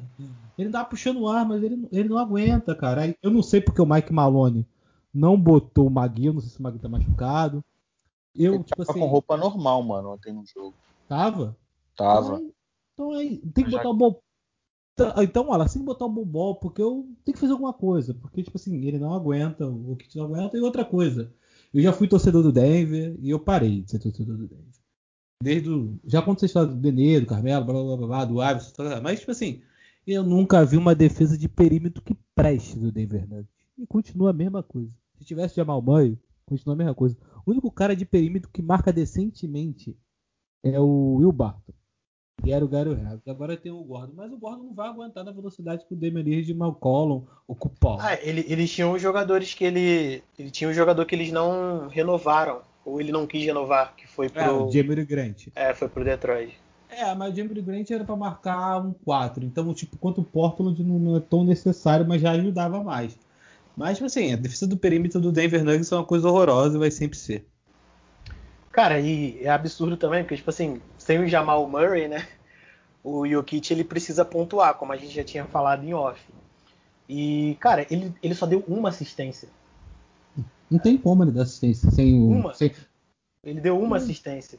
Tipo, ele, ele, foi líder, ele foi líder a temporada em toda, a temporada toda em todos os quesitos é, do time do Denver Nuggets e ele só deu uma assistência e não conseguiu distribuir o jogo. Para ter uma ideia, quem estava fazendo isso era o Campazzo e o Austin Rivers revezando, tá ligado? É... E assim, cara, vocês falaram do Porter Jr., apesar da escolha dele, ele jogou bem, mano. Uh, o aproveitamento dele não foi a, mal, não. A escolha dele foi meio que péssima. Ele tá 1 de 10 do perímetro. Foi 1 de 10, cara. Não, é. E teve uma. Ele arremessou no final, falei, putz, mano, só vinha, só vinha a nossa gravação na cabeça. Eu falei, ah, não. Ele é maluco, cara. Porra, foi, eu lembro dessa bola do Wallace. Eu acho que, tava, eu acho que o Portland tava dois, cinco pontos à frente, ou, ou, três, não lembro, cara. Ele pegou a bola, tipo assim. Eu acho que não tinha nem certos jogadores chegado para pegar o rebote. Ele arremessou, cara. Foi, é assim. o foi, o ataque seguinte que o Nurkic recebeu uma falta. Foi, que uma falta. Aí, tipo, o Denver saiu rápido. Aí, mano, o time todo foi, sabe aquela de contra-ataque fazer uma cesta rápida? Aí ele foi e chutou assim eu, que isso, mano? Cara, ele, ele, ele tá tentando meio que fazer o que o Jamal Murray faz, tá ligado? Essas bolas doidas, loucas aí que o Jamal Murray consegue acertar. Porque com o, o Jamal Murray fora, eu acho que ele é o melhor arremessador do time, tá ligado? Mas sabe qual é o problema? Tipo assim, o Jamal Murray tinha um entrosamento bizarro que o Kit, o Jamal Murray se movimentava pra caralho. Marco Porter Jr. ele queria arremesso para ele só. Ele não quer se movimentar, ele não quer ficar fazendo é, dupla tabela com o Jokic, ele quer jogar, ele é score, cara. O Jamal, o Jamal, o Michael Porter Jr. é score, score, score, score, score. Você esperar ele é, faz, armar o jogo, fazer uma tabela, não. Ele quer isolations e bola nele. Então, acho que é isso, né? Tem muito do que falar do, do Portland. Acho que para terminar aqui, é, como que vocês acham que vai terminar essa série? Eu ainda acho que vai ser uma série de sete jogos. Ainda acho. Eu acho que vai ser uma série de sete jogos e eu não, não, não eu escolhi o Denver na, na gravação que a gente fez. É, continuo mantendo que eu não sou de, de, mudar muito, mas vai ser uma série muito disputada, cara. Vai ser tipo 45 a 50, 52 a 48, tá ligado? Vai ser uma parada assim, 45 a, 40, a 55, tipo, e vai ser muito disputada, cara. Vai ser igual àquela semifinal de conferência de 2019, sendo que naquela época o, o, o Denver tinha até uns marcadores de perímetros melhores, tá ligado? Tinha mais, no caso, tinha o Gary Hells, que é muito bom. E ontem faltou isso, mano. Ontem, quando o Damian Lillard pegou fogo, mano, parecia que ele tava sozinho. O Campazzo até tentou, coitado, mas não dava. E eu acho que vai ser muito equilibrado. Você, quem vencer vai ser tipo 4x2, 4x3. Vai ser isso. Cara, eu acho que o Denver vai passar. Também acho que vai ser muito apertado, jogo 6, jogo 7.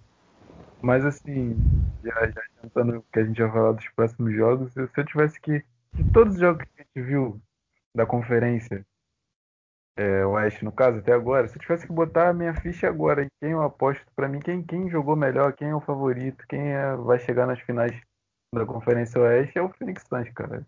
Pelo que eu tô vendo de todos os jogos, Denver e Portland, é, tá passando aqui na TV, Jazz e Memphis, eu, eu, eu não tô entendendo o que tá acontecendo, cara. O time, não, não sei, o ritmo dos jogos não tá ritmo de playoffs, cara. O único time que eu vi jogando ritmo de playoffs de fato foi o Phoenix Suns, cara. Jogando bem, marcando muito bem, atacando o tempo todo, sendo inteligente, fazendo cesta de dois quando tem que fazer de dois, de três quando tem que tentar de três. Então acho que eu, eu vou jogar tudo no Phoenix Suns porque eu não tô vendo nenhum time que me apresenta consistência. Nenhum. Denver, Portland, é, Memphis, Jazz, nenhum me apresenta consistência. Esperar a consistência de Denver e Portland está fudido. Ah, com Mike Malone e o outro técnico lá de Portland não dá não. Mas com, continua aí, Pablo. Senão eu vou ficar falando que eu odeio os dois técnicos. É tua vez, pô. É, cara, você tem que dizer aí o que, que tu acha que vai ser dessa série. Ah, Portland vai ganhar. Não, Denver não. Ih, nada. Eu queria cara, que os dois fossem demitidos, cara, mas não tem como. É... Então o Nuggets tá frito, né? Não, tá. Nuggets. cara, eu concordo contigo. Acho que o Portland vai ganhar também. Mas mais porque eu gosto muito do Damian Lillard. É, eu gosto dos jogadores de, de Portland, gosto do McCollum também. Então eu torço bastante aí para que Portland passe. E eu também, se, se, não passar, eu ponho na conta do técnico, porque ele já deveria ter sido demitido há muito tempo, na minha opinião. E é isso. Vamos partir aqui então para as séries de hoje. E qual vai ser a primeira? Deixa eu ver aqui. A primeira. Essa eu não, essa eu não assisti, cara.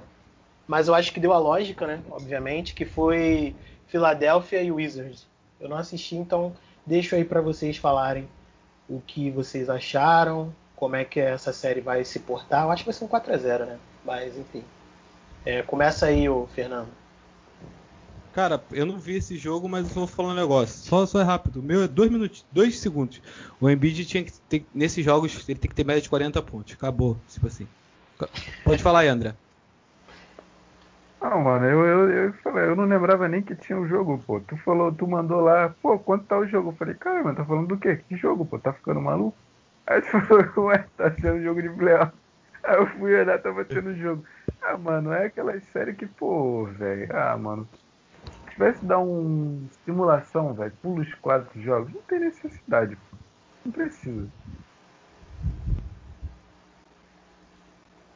Cara, eu vi o jogo vi um pouco do primeiro tempo e vi um pouco do terceiro quarto e do, do último quarto. O Wizard, ele até manteve o, o, jogo equilibrado boa parte do jogo. Às vezes estava ganhando.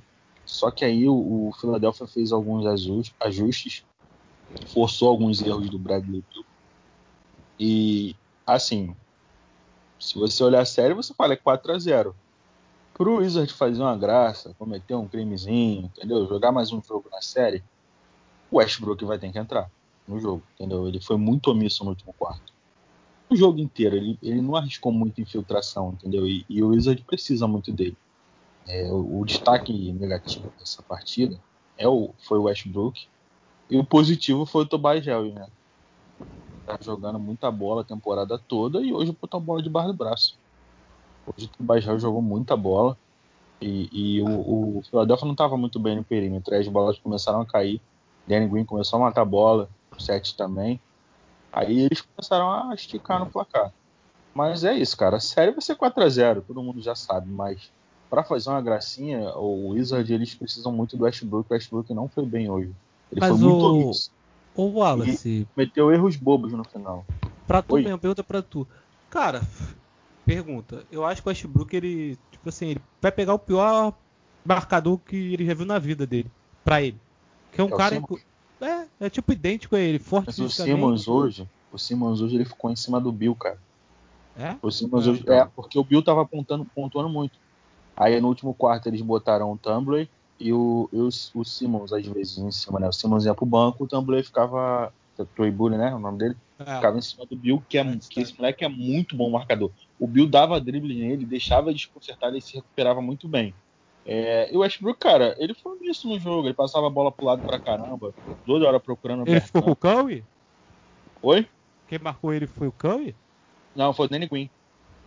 Ah, mas também outro chato In... também, né? É Inclusive, foda, né? ah, mas aí já dá pro Westbrook pelo menos colocar a força física dele em cima. Inclusive, teve um lance muito bobo do Westbrook no último quarto, cara. Ele conduzindo a bola, o Danny Green veio correndo atrás, por trás dele assim para passar à frente. Ele botou o cotovelo assim. A Danny Green caiu, filho. Jogo em Filadélfia, o juiz vai dar falta. Deu falta. Novo, entendeu? Eu achei o Westbrook muito omisso. O jogo hoje, apesar do Philadelphia ter disparado no final do jogo, o jogo foi muito equilibrado. A maioria da parte, maioria do, do, do, tempo do jogo, tá ligado? Foi, foi equilibrado. E faltou o Westbrook. Talvez se tivesse o Westbrook, sei lá, teria um jogo mais mais competitivo no último quarto, principalmente, entendeu? Mas é aquilo, né, cara? A gente sabe que vai ser 4x0, eu não vou nem ficar prolongando muito. É, cara, eu não assisti esse jogo, mas eu peguei uns dados aqui para falar para vocês. E é um jogo meio que assim, pelas estatísticas que a gente vê aqui, o Wizards foi melhor na porcentagem de arremesso, foi melhor é, de arremesso de quadra, foi melhor na porcentagem de arremesso de três e lance livres, mas o, o Philadelphia teve mais volume de jogo, cara. E assim, Embiid, Simmons, Tobias Harris, tem o Seth Curry, Danny Green, que também marca, os dois marcam de três. Vocês não podem deixar os caras terem volume, porque eles podem errar muito, mas dependendo de, de quantos arremessos eles fizerem, é, quantos lances livres eles, eles, baterem, você vai tomar, né, cara? Foi o que aconteceu com o Pablo. É, aqui, aqui tem três moleques que vêm muito bola presa, né? O, o André não vê muito, mas a gente vai botar ele nesse ritmo. Mas o André não gosta de ver muita coisa. Mas enfim, o Bola Presa deu uma estatística que, tipo assim, o time do Sixers não mudou nada pro Brett Ball. O que mudou, aí ele foi caçando, caçando, caçando. O que mudou, que ele falou que eu lembro, eu não vou lembrar a estatística, mas ele falou que quando jogam em bid, o time titular joga, tipo assim. Ah, eu é vi, é, eu vi isso. Ele é o melhor time titular da, da, NBA. da liga, da NBA. É. Assim, é uma coisa absurda. Então, tipo assim, tu vai pegar todas as estatísticas e tu vai ver quase todos os times melhores que o, que o Sixers. Mas quando joga em bid, Simmons, Curry, Tobias Harris e qual outro? Danny Green. Danny Green? Eles amassam, tá ligado? Então é isso. É, eu acho Cara, que... o... Vai, pode falar. Eu ia falar sobre. Eu ia falar sobre justamente que. Tipo assim, eu não vi o jogo, mas que o Wallace deu os destaques do jogo, dos jogadores que foram assim, fundamentais para o Philadelphia. Eu não assisti o jogo, mas que eu vi o pessoal falando depois do jogo, quando fui abrir o Twitter e tal, cara, o pessoal tava falando que o, o Ben Simmons tava assustador, porque o cara parecia um ghost, velho. O cara tava teleportando na defesa, ele tava pegando rebote, passando bola, roubando bola, do tipo assim, realmente, cara. É, a gente falou isso na tela que a gente fez o Depoy lá, a premiação, que se Ben Simmons não for Depoy da temporada é coisa de maluco, porque realmente, cara, o Danny Green, o Curry, o Embiid, o Tobias estarem numa temporada boa, tirou aquela pressão que ele sofria de xingamento por não ser um cara de fazer 20 pontos, e não ser um cara que não chuta de três, agora ele tá, tipo, parece que ele tirou um peso das costas, velho. Que a única coisa que ele tem que fazer é defender, fazer ponto em transição, armar em transição e armar o jogo. Ele só tem que fazer isso. Parece que o cara tá leve, velho. Ele jogou muito hoje, André, mas vou te falar, precisa pelo menos melhorar no lance livre, mano. Que aí vai ter times que vai começar a fazer hack nele. Ele não acertou um lance livre hoje. Aí eu vou falar que nem o André. O André Seis. falou do Giannis. Isso é milagre, né, velho? não, pô, pô, pelo menos matar, sei lá, pô, sofreu seis, mata três ou dois, entendeu? Sei lá, faz alguma mas o cara não acertou nenhum. E se fosse o Wizards, eu explorava isso, mano. Quando o, o Philadelphia começou a esticar, ia começar a fazer hack nele. Playoffs, filho. É, eu, eu malhava muito Ben Simmons por causa dos arremessos de, de três dele, até dos arremessos de, de meia distância mesmo.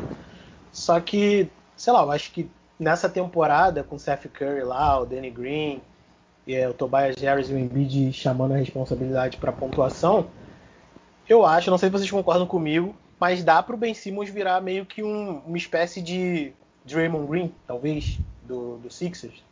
Tá? O cara que vai é, pegar rebotes, vai dar assistência, vai defender pra cacete, mas não vai fazer muitos pontos. E o Ben Simmons, ele em transição pontua muito melhor do que o Draymond Green, por exemplo. Só em lance livres talvez acho que o Draymond Green seja melhor que ele. Então, tipo assim. Também, né? É. Então, tipo, ele, ele é o. Ele é o Draymond Green Prime, tá ligado? O cara que vai ficar pra, vai ficar pra história, assim, da, da NBA, tá ligado? Enfim, eu acho que com, com, com, essa formação e a gente sabendo mais ou menos como que o Ben Simmons joga agora, eu acho que, sei lá, cara, não dá mais para cobrar ele esses, esses arremessos de três e meia distância sabendo do que ele é capaz de fazer defensivamente e distribuir no jogo. E eu, cara, eu acho... no 4 a 0 então, eu, eu, acho que o Philadelphia se deu muito bem, mano. Porque, tipo assim, falou, eu também tô contigo, 4x0. E ainda, ainda pega um adversário de New York e Atlanta, né, velho? Então, tipo assim, é um 4x0 e possivelmente vai emendar num 4x1, 4x2. E do outro lado tem Miami, Bucks e, e Brooklyn, velho. Os caras vão se matar lá e eles vão estar tá tranquilaços na final de conferência. A última. que eles têm o Embiid, né, cara? Que deve brincar no. Se for pegar o Net, por exemplo, vai brincar naquele garrafão do Net. É, mas e... o problema do Net é que o Net vai tomar, sei lá, 160 e vai fazer 200 pontos, tá ligado? É isso que eu falo. É. Cara, eu acho, para encerrar meio, se alguém quiser falar uma coisa, eu acho que sabe o que vai acontecer? É quando o André falou 4x0 e 4x2, eu acho que vai ser 8x0. Acho que se o Philadelphia pegar também Atlanta e New York, ele é capaz de meter uns 4x0 também. Então é isso. Tá aí nossos palpites para essa série. Vamos aqui para uma série maravilhosa de um jogador maravilhoso que o Fernando ama também, que é Los Angeles Lakers e Phoenix Suns. ah, vou até começar por ele. Já comecei por ele duas vezes, mas tá muito bom. O Fernando já deu um aperitivo aí do, do play-in, falando um pouquinho dos Los Angeles Lakers. Fale mais um pouquinho dos Los Angeles Lakers aí no, nos playoffs, Fernando. Cara, o, Le o Lakers é uma parada. O Lakers, tipo assim, ninguém. Eu não odeio o Lakers, não. Eu acho que. Ninguém odeia o Lakers. Não, não. nem um pouco, pô. Não, eu não odeio o Lakers. Eu, eu, eu luto contra o mal com o LeBron James. Mas o bagulho do Lakers, cara, é que a torcida deles irrita demais. E tipo assim, o Lakers não tá jogando muito bem esse ano e tal. E, cara, aconteceu as coisas óbvias. O LeBron James fez números, mas não jogou bem. O Anthony Davis não jogou nada. O Eiton comeu ele no garrafão, comeu. E, tipo assim, é, é a imbecilidade do. Caralho, qual é o nome do cara que eu esqueci? Treinador do Lakers? Frank Vogel. Imbecilidade de ficar deixando o Drummond e o Davis toda hora, o Davis não jogando de 5, o Davis achando que ele vai ficar no perímetro arremessando. E, tipo assim, a sorte do, do só foi 9 pontos porque o Chris Paul se machucou no ombro e não conseguia quicar a bola com a mão direita. Porque se o Chris Paul tá jogando normal, normal, ia ser 20 pontos ou 15 por aí, cara. É, foi uma coisa bizarra. O, o Booker brincou com KCP, com Caruso e tal. E o Lakers depender para Caruso já dependeu contra o Golden State, que tipo assim, foi ridículo. Caruso meter 15 pontos. Tipo assim, ontem, hoje também o Caruso foi, foi, foi recebeu três bolas para decidir. Pô, mano. Aí você tá fudido. Fez 10 de pontos Caruso. hoje, Caruso. Aí, o Caruso tem que fazer 6 pontos e marcar, só. Se ele fazer mais de 10, o Lakers perde. Não tem como. Cara, já tinha falado contigo isso já, é, que, o, que o Anthony Davis ele tem que jogar de 5, é, ele tem que jogar de pivô. Na temporada passada, os melhores jogos dele no, no playoff foi de pivô. É, quando botava ele de pivô, ele jogava muito bem. Talvez ele não, não esteja jogando de pivô para ser resguardado, né? até porque ele está voltando de lesão. É um cara que se lesiona muito fácil, mas não está dando certo. Ele, ou ou ele vai ter que fazer um ajuste muito absurdo, ou ele vai ter que botar o Anthony Davis pivô, porque o André Drummond e o Harrell não, não tá dando conta não, cara. Então, acho que ele vai ter que começar a jogar de pivô. E a gente já tinha falado isso também que o, o Schroeder, né, tem sido o cara aí do desafogo pro, pro Lakers, é um cara que muitas vezes põe o Lakers de volta no placar. E mas depender de Caruso não dá, né? Caruso tá vindo do banco, faz aquela dobradinha ali com, o LeBron James, marca os pontinhos dele. Mas o time titular tem que ser muito melhor que o time reserva, né, cara? Ah, o Caldwell Pope também matando as bolinhas de 3, né? Seria uma boa. E ficou 1 de 7 nas bolas de 3 hoje. Cara, eu acho que, que eu vou falar mais do, do Phoenix Suns, porque acho que o Lakers já é eu vou, depois eu falo do Lakers, vou começar falando do Phoenix Suns. Phoenix Suns é tipo assim, eu vi muito, muito torcedor do Lakers, muito pessoal falando que o Lakers não jogou bem e tal, que o Lakers estava mal, que a bola não encaixou, mas tipo assim, o Phoenix Suns também não jogou bem, gente. Também não foi uma partida boa do Phoenix Suns. Foi uma das piores partidas do Phoenix Suns no ano, foi o Fernandinho destacou. Teve a lesão do CP3. O destaque do, do, do, do Phoenix Suns foi que o Devin Booker segurou as bolas do Phoenix que não estavam caindo, praticamente uma, pontuou por todo mundo. E o Eiton, defensivamente e ofensivamente, pegando rebotes, fez um trabalho. O prejuízo do Phoenix Suns e não tá matando muita bola não ficou, não ficou tão aparente, porque o, o Eiton tava pegando rebote ofensivo e consertando. Muito arremesso errado, muito airball que o Eiton pegou rebote ofensivo. O Aiton teve mais rebote ofensivo do que o Anthony Davis teve rebote na partida. Então é, é, muito. Isso dá muita vantagem. Fica claro quando você olha o goal dos dois times que você vê que os dois jogaram mal. E relativamente o, o Lakers até teve porcentagem melhor em algum, alguns pontos da quadra, mas o, o, o Aiton estava fazendo muita diferença. Defensivamente, eu acho que o matchup do Phoenix Suns é perfeito para jogar contra o Lakers, encaixa perfeitamente os jogadores da marcação, e o Lakers não tem jogadores para marcar o oposto. Aí, entrando na, na, na, na, parte do Lakers, eu acho que o LeBron fez até um bom jogo dentro da medida do possível, cara. Só que o que está acontecendo com o LeBron é que ele não consegue, ele não consegue mais jogar. Ou ele vai ser o cara que vai fazer o ponto, e ele não tá, ele deu 10 assistências, mas ele não está conseguindo criar muito arremesso porque o Lakers não tem jogadores que são especialistas de três entre aspas, especialistas de fato. O Schroeder jogou bem hoje, porque ele não fez o que ele fez no jogo contra o Lakers. No jogo contra o Lakers, por, no, contra o Lakers não, contra o Golden State no play-in, porque ele jogou mal? Porque toda hora o LeBron fazia uma jogada, saía da screen, e o, Schroeder estava aberto na linha de três, que é a jogada que o Lakers preza, é a jogada que o Lakers quer fazer, só que o Schröder não é um chutador de, de, de, perímetro de elite. Não é consistente fazendo isso. Então ele ficou com um field goal ruim, desperdiçou muito ataque e hoje ele não fez isso, que não é a especialidade dele. Então você já limitou, tirou um jogador da rotação fazer essa movimentação. Você já tirou uma opção de passe do LeBron. Então tá difícil pro LeBron conseguir entrar no jogo quando o Anthony Davis não entra. Quando o Anthony Davis está sendo anulado, como foi pelo Eiton. É difícil ele, dar, ele achar esse passe seguro em outros jogadores, quando a bola do KCP não tá caindo. Quando o Caruso não tá aparecendo para matar umas bolas improváveis igual ele matou contra o Golden State. Então é, é um, um, jogo muito perigoso pro, pro, pro, pro Lakers no matchup já de cara. Jogando bem ou jogando mal vai ser perigoso. Mas para mim o resumo do, do Lakers é a frase do Anthony Davis. Os jogos atrás na temporada regular. Quando a gente está jogando todo mundo junto, eu sinto que poderemos ganhar de todo mundo. Para mim o resumo é isso aí.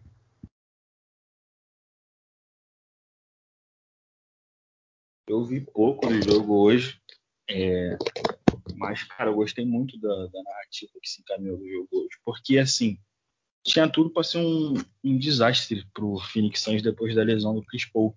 E foi totalmente ao contrário, tá ligado? O, o Chris Paul, é, tipo, ele voltou mal pro jogo, mas voltou e, tipo, mandou uma mensagem pro, pro time, tipo assim, eu tô aqui, cara, ainda tô aqui, não saí do jogo o Devon Booker assumiu a responsabilidade. A, a minha incógnita que eu tinha era como o Aiton ia reagir a um jogo de playoff, um jogo pegado. E ele não te tirou para nada. Assim. O Devon Booker eu já confiava que ele ia, ele ia jogar como, é, como vinha jogando, tá ligado? Tem muitos anos de livro. O Aiton que era a minha incógnita. E ele continuou, jogou normal, cara. Ele tirou o garrafão do Lakers para nada. E, e, tem a questão também que o time do Phoenix Suns é um time muito mais organizado que o do Lakers, né? E, e na, naquela questão do, confronto com o Oz que a gente falou anteriormente, tem muito mais talento individual que o time do Oz. Então, se, por exemplo, o Phoenix hoje perdeu o Chris Paul, o Devon Booker segurou, o Aiton segurou, entendeu? Eu acho que essa série, eu tô torcendo pro Phoenix Suns, eu aposto no Phoenix Suns, por ser um time mais organizado, por estar numa temporada melhor, é o time que mais merece passar. E aquilo, cara. É, o Lakers, se, se os dois não tiver bem, mano, já era. Se o LeBron e o Anthony Davis não tiver bem, pode, pode, pode já contar a derrota. Porque é sempre assim. É sempre assim. Ainda mais nesse time dessa temporada agora. Cara, é... o Pablo acho que tá com problemas.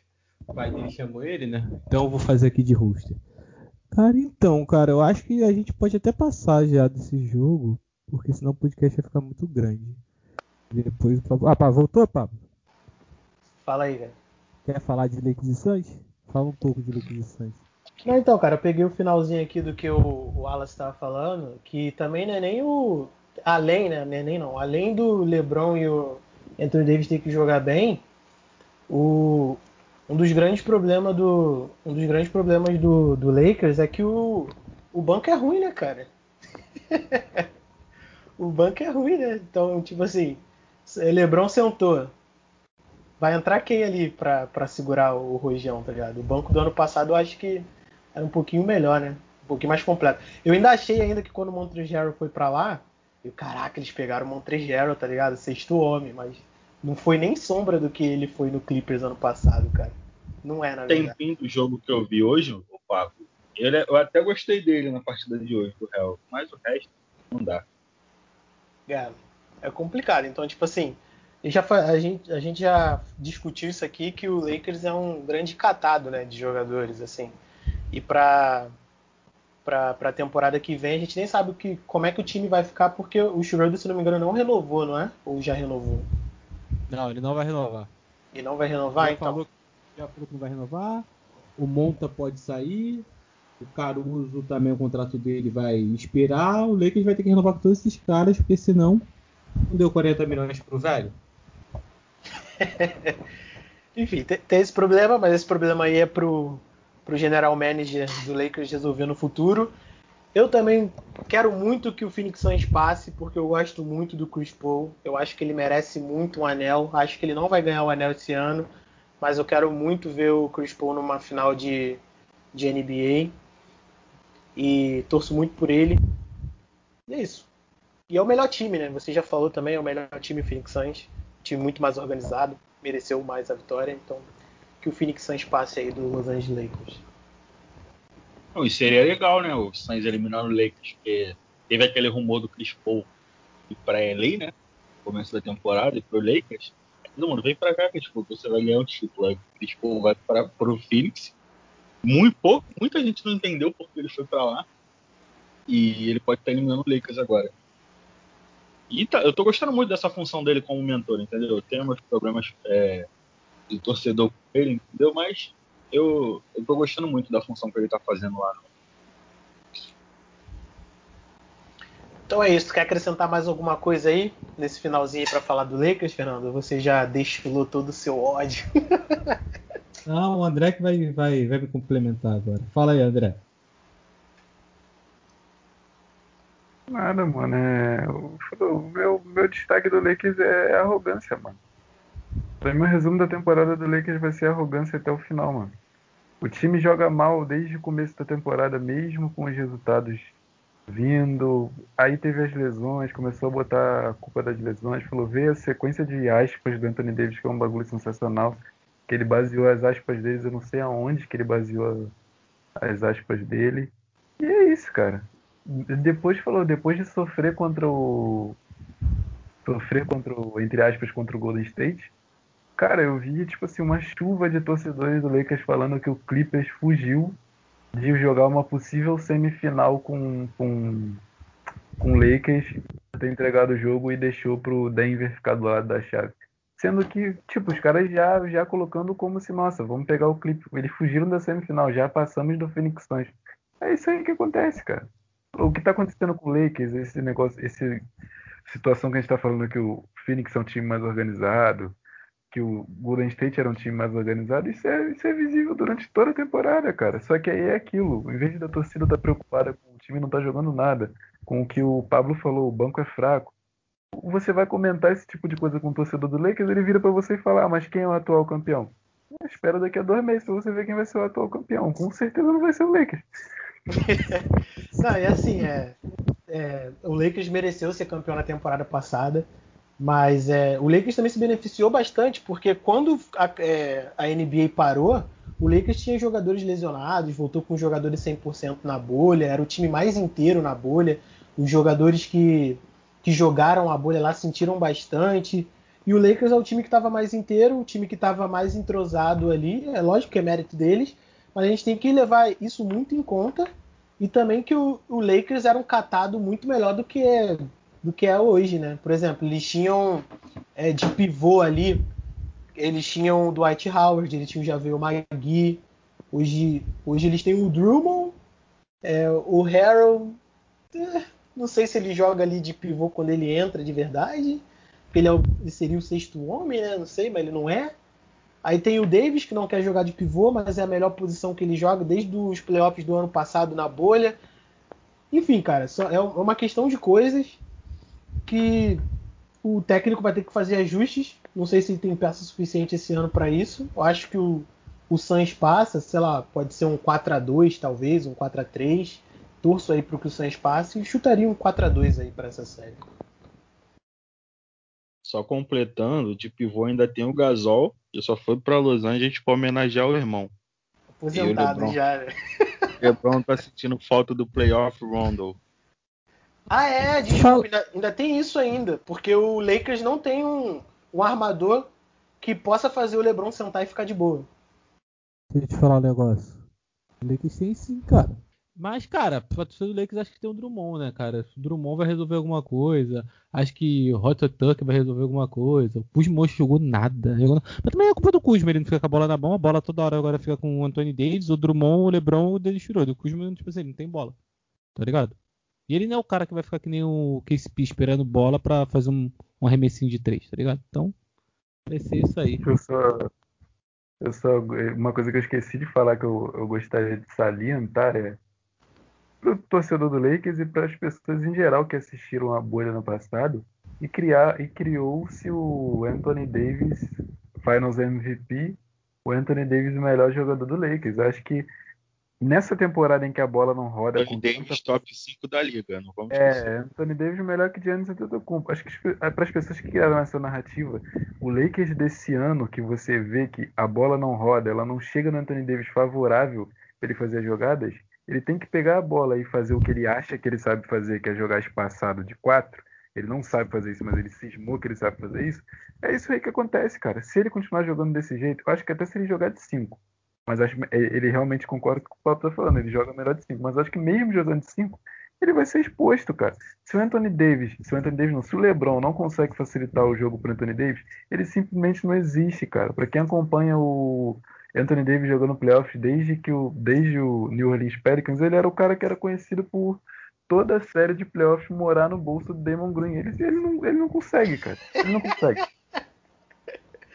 e cara, tipo assim, voltando pro banco aqui do Lakers, só para terminar isso, o Caio Kuzma jogou 19 minutos, deu dois arremessos e errou os dois, tá ligado?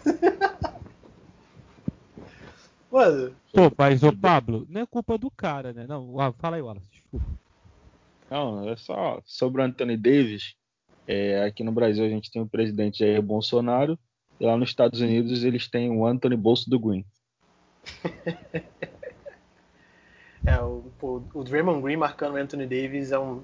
Foi, cara, tipo, no play-in foi absurdo, tá ligado? Se você pegar ainda as séries de que o Warriors eliminou o New Orleans Pelicans no, dos playoffs passados, aí é. 2018 foi putaria. 2018 foi putaria eu torço para outro time que tava na outra chave esperando o Warriors cair, torcendo. Então eu falei assim: acho que dá, hein? Pô, os caras estão com o Rondo, varreram o Blazers. Acho que dá para fazer uma graça, pelo menos para cansar o Warriors. Ah, o, o Drew Holiday acabou com o Damian Lillard, cara. É, Muito... o Drew Holiday também. Eles estavam desfalcados pelo Cousins, né? Que o Cousins tinha se é. machucado. É. Mas, pô, eles, eles varreram o Blazers. Eu falei, pô, pelo menos dá pra beliscar dois joguinhos do Warriors. Não, fora que, fora que, se eu não me engano, foi nessa série que o, o Curry ele voltou nessa série, né? Porque ele tava machucado. Aí quando ele voltou, ele já voltou metendo uma bola de três e fazendo não sei quantos pontos, tá ligado? É, ele tava. É, é, é essa, essa, essa temporada, o Caio alternou muito tipo o jogo assim. Ele ficava mal no primeiro tempo. Aí no, no terceiro, no, no, segundo tempo, ele já metia uma bola no terceiro quarto e começava a cair bola igual um doido. Mas voltando ao assunto do bolso do Green, é, cara, é aquilo, mano. Ele tem que jogar de center, cara. Até porque ele tem que é, é, aproveitar o que ele tem de melhor contra os bigs, cara, que é a agilidade, o jogo de pé, a técnica que ele tem. Ele, ele, ele aproveita. Ele, pô, eu vi os jogos dele contra o, contra, o, contra o Houston, que é o time que eu torço. Pô, ele fazia muito isso no Capela, cara. Ele explorava a rapidez que ele tem, a técnica que ele tem, o jogo de pé que ele tem, o arremesso de, de mid-range que ele tem. Só que ele tá se irmando de espaçar a quadra, tá achando que é, que é armador, que é shooter. Vai acabar, vai acabar sendo eliminado. Acho que, cara, se continuar jogando igual jogou hoje, 4x0, filho. 4x0 Phoenix Suns. Aproveitando o gancho do LeBron James fazendo filmes em Hollywood, acho que o Anthony Davis é companheiro dele de filme. Vocês já viram o filme O Curioso Caso de Benjamin Button? Então, é o curioso caso de Anthony Davis. O cara tem 27 anos e ele tem 19 eternamente. Ele ainda acha que é PF, ele não cresce, não adianta. Pô. A mente dele não evolui. É, acho que a gente já falou tudo que tinha para falar aí do, do Lakers e um dos destaques desse jogo foi a, a, atuação do LeBron James lá quando ele caiu com o ombro no chão. Ah, irmão, ah, e... o André falou. O André falou, cara. Ele vai ser o Space Jam novo, ele vai ser melhor que o Michael Jordan, cara. É espetacular. Tipo assim, o pior é, que, a, que, a, galera, a galera teve um moleque no Twitter falou, não, pô. Não, é. No, só, só, desculpa te cortar. No play ele já deu uma atuada, tipo assim, o, o Green meteu a mão na cara dele, mas, pô, não era pra aquilo tudo, não, né? Pelo amor de Deus. O cara quer entrar em Hollywood, pô. O cara quer entrar em Hollywood. Vocês chegaram a ver o meme que o pessoal botou? Pô, é essa foto dele deitado piscando o olho com a, com a, com a mãozara do Damon Green é o resultado do jogo de hoje, velho. hoje, hoje não tinha três aros pra ele acertar o do meio. Mas enfim, galera, acho que foi isso o resumo aí que a gente fez do, do que foi o jogo do Suns contra o Lakers. Eu acho que é, tá todo mundo aqui torcendo pro Suns. Eu particularmente torço bastante pro Chris Paul e gosto muito do, do Devin Booker. Acho que ele merecia o, o, MVP na, na bolha, né? Pelo que ele fez com o Suns no, na temporada passada, mas enfim, isso daí são outros 500. Demelila jogou muito também. Foi merecido. Vamos agora. Cara, eu acho que esse foi talvez o melhor jogo dos playoffs até aqui. Knicks e Hawks. Acho que foi um jogo com, com troca de com troca de liderança, arremesso no final, é, erros no final também, que resultaram aí empates, o melhor jogador do, do time resolvendo a partida. Então, sei lá, eu acho que isso daí foi um jogo aí de playoffs mesmo, um jogo que a gente estava esperando. Teve provocação do Triang no final, aliás. Acho que para o próximo jogo aí a torcida de, de New York vai pegar no pé dele. Aliás, quando, tinha, tinha muitos torcedores lá no, no, na quadra do, do New York Knicks. Madison é, Square Garden. Square Garden, isso daí. Falei tudo errado, mas beleza. e é o Madison Square, Square Garden. MSG, mano. Fala é, MSG. MSG. Isso daí, enfim. Está no Brasil, tem que falar em português, meu parceiro. Mas é, tinha muitos jogadores, a torcida fala, do. Fala estádio que a Ivete Sangalo fechou. tinha muitos torcedores, os torcedores Caralho, do, do Knicks é muito bom, são muito bons. Então, tipo, já já aproveito aqui para dizer que vai ter volta aí essa provocação do, do Trey Young, que jogou bem, por sinal, jogou muito bem. E o Julius Randle que não jogou muito bem, né, cara? O Julius Randle, se não me engano, terminou o jogo é, 6 de 23, cara. Não jogou bem. Salvo pelo Alec Burks. É, mas foi um, foi um jogo parelho, foi um jogo bom, foi um jogo legal de se assistir. E vou começar aí com os novos integrantes aí, o Wallace. O que, tu achou desse jogo, meu parceiro? Cara, eu achei um jogo muito disputado, né? Porque os dois head coaches são, são têm a base na defesa, né? Eles eram auxiliares de defesa. Cara, assim, o jogo em si é, teve alguns erros e tal, mas era de se esperar pelos, pelos dois treinadores. A minha surpresa, que não é surpresa, é o amigo Ice Tree, mano. No final do jogo, ele botou a bola debaixo do braço. Quando a marcação dificultava, ele cavava a falta, entendeu? Ele achava companheiros. Ele teve uma infiltração dele que ele achou o Bogdanovich no corner que eu falei, meu Deus, cara, esse cara não sentiu o playoff, mano. O estádio daquele. Pô, grita, a torcida do, do Knicks hoje, mano, foi muito, foi muito intensa, velho. Tá ligado? Pra um cara que tá estreando em playoffs fazer o que ele fez hoje, assim. E quando ele meteu aquela, aquela bola no final, eu falei, que isso? Que isso? e o, o, o Tom Timbordo colocou o, o é Niklitina, né, o francês lá, justamente que é para, para marcar o Triang. O Triang tirou o cara pra nada em jogada isolada. Entendeu? Ele não tirou pra nada na, na ISO naquele, naquele último lance. E é isso, o cara. Nick Tilina, só de verdade, ele jogou um minuto para marcar o Triang e não fez um bom trabalho. Não, e tipo assim, cara. Assim, não, sério mesmo? Ele jogou um minuto? Ele jogou um minuto, cara cravado, tá ligado? Assim, por parte do, por parte do time do, do, do Knicks, eu gostei muito do, do novato, do Quickly. O Topping, uma parte do jogo também eu gostei muito. Apesar de ter feito cinco pontos, mas eu gostei desses dois. O Taj Gibson pegou muito rebote importante. Pô, o Derrick Rose, cara, sendo bastante importante também. Não, também, eu tô subindo aqui de nível. Aí você chega no Rose. Ah, aí beleza. Tem o Alec Burks também, que, mano, Cara, não, assim, eu, ele pode, ele errou, ele errou quatro arremessos de quadro, mas o tempo que eu vi o jogo ele não errou uma bola. Minto, ele errou uma no final. Ele tentou uma de três no final, ele errou. Eu vi ele errando essa bola. Tipo assim, é um jogo que se o Knicks ganha, mano, esse cara amanhã tava na capa do, de todos os jornais do, de New York, tá ligado? Ele tá no New York Times, tá ligado? Ele tá na capa. E assim, cara, é uma diferença, mano. É uma diferença jogar com torcida, mano.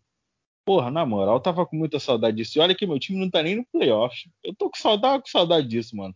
Aquela bolha lá que não tinha ninguém, entendeu? Porra, era muito chato, cara. Na verdade, a maioria dos jogos era muito chato. E, e é isso, cara. Eu gostei muito do, do, do time do Atlanta. Eu gostei do Trey Young. O Bogdanovich, ele ficou uma parte do jogo mal, mas no finalzinho ele matou umas bolas importantes. Não, ele foi bola... o cara. Desculpa, se cortar de novo. Ele foi o cara mais importante nas bolas de três no jogo, cara. Não foi é, nem no. O Triangle não foi muito bem de três, não. Ele até nem arriscou muito, né?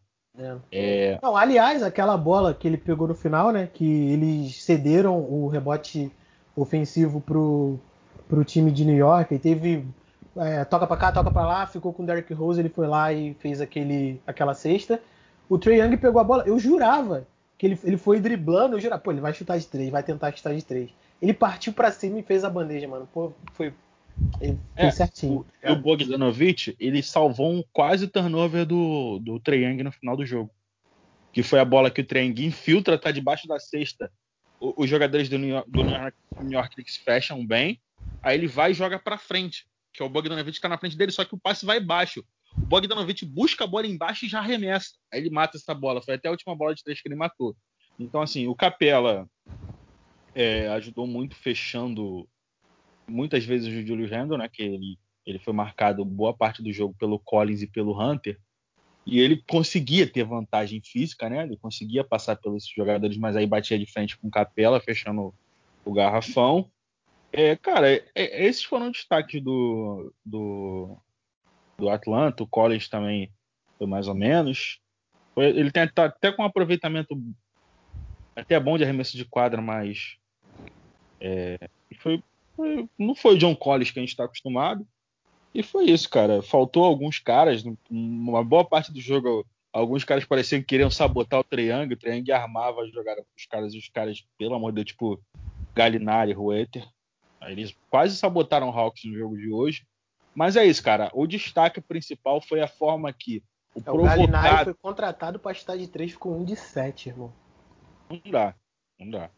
E também, ah, esqueci, Low Williams. E eu ia falar isso, isso agora, cara. Esqueci dele. Eu tava até brincando, eu falei. E, tipo assim, ele, ele entrou no, no, primeiro tempo, não foi muito bem.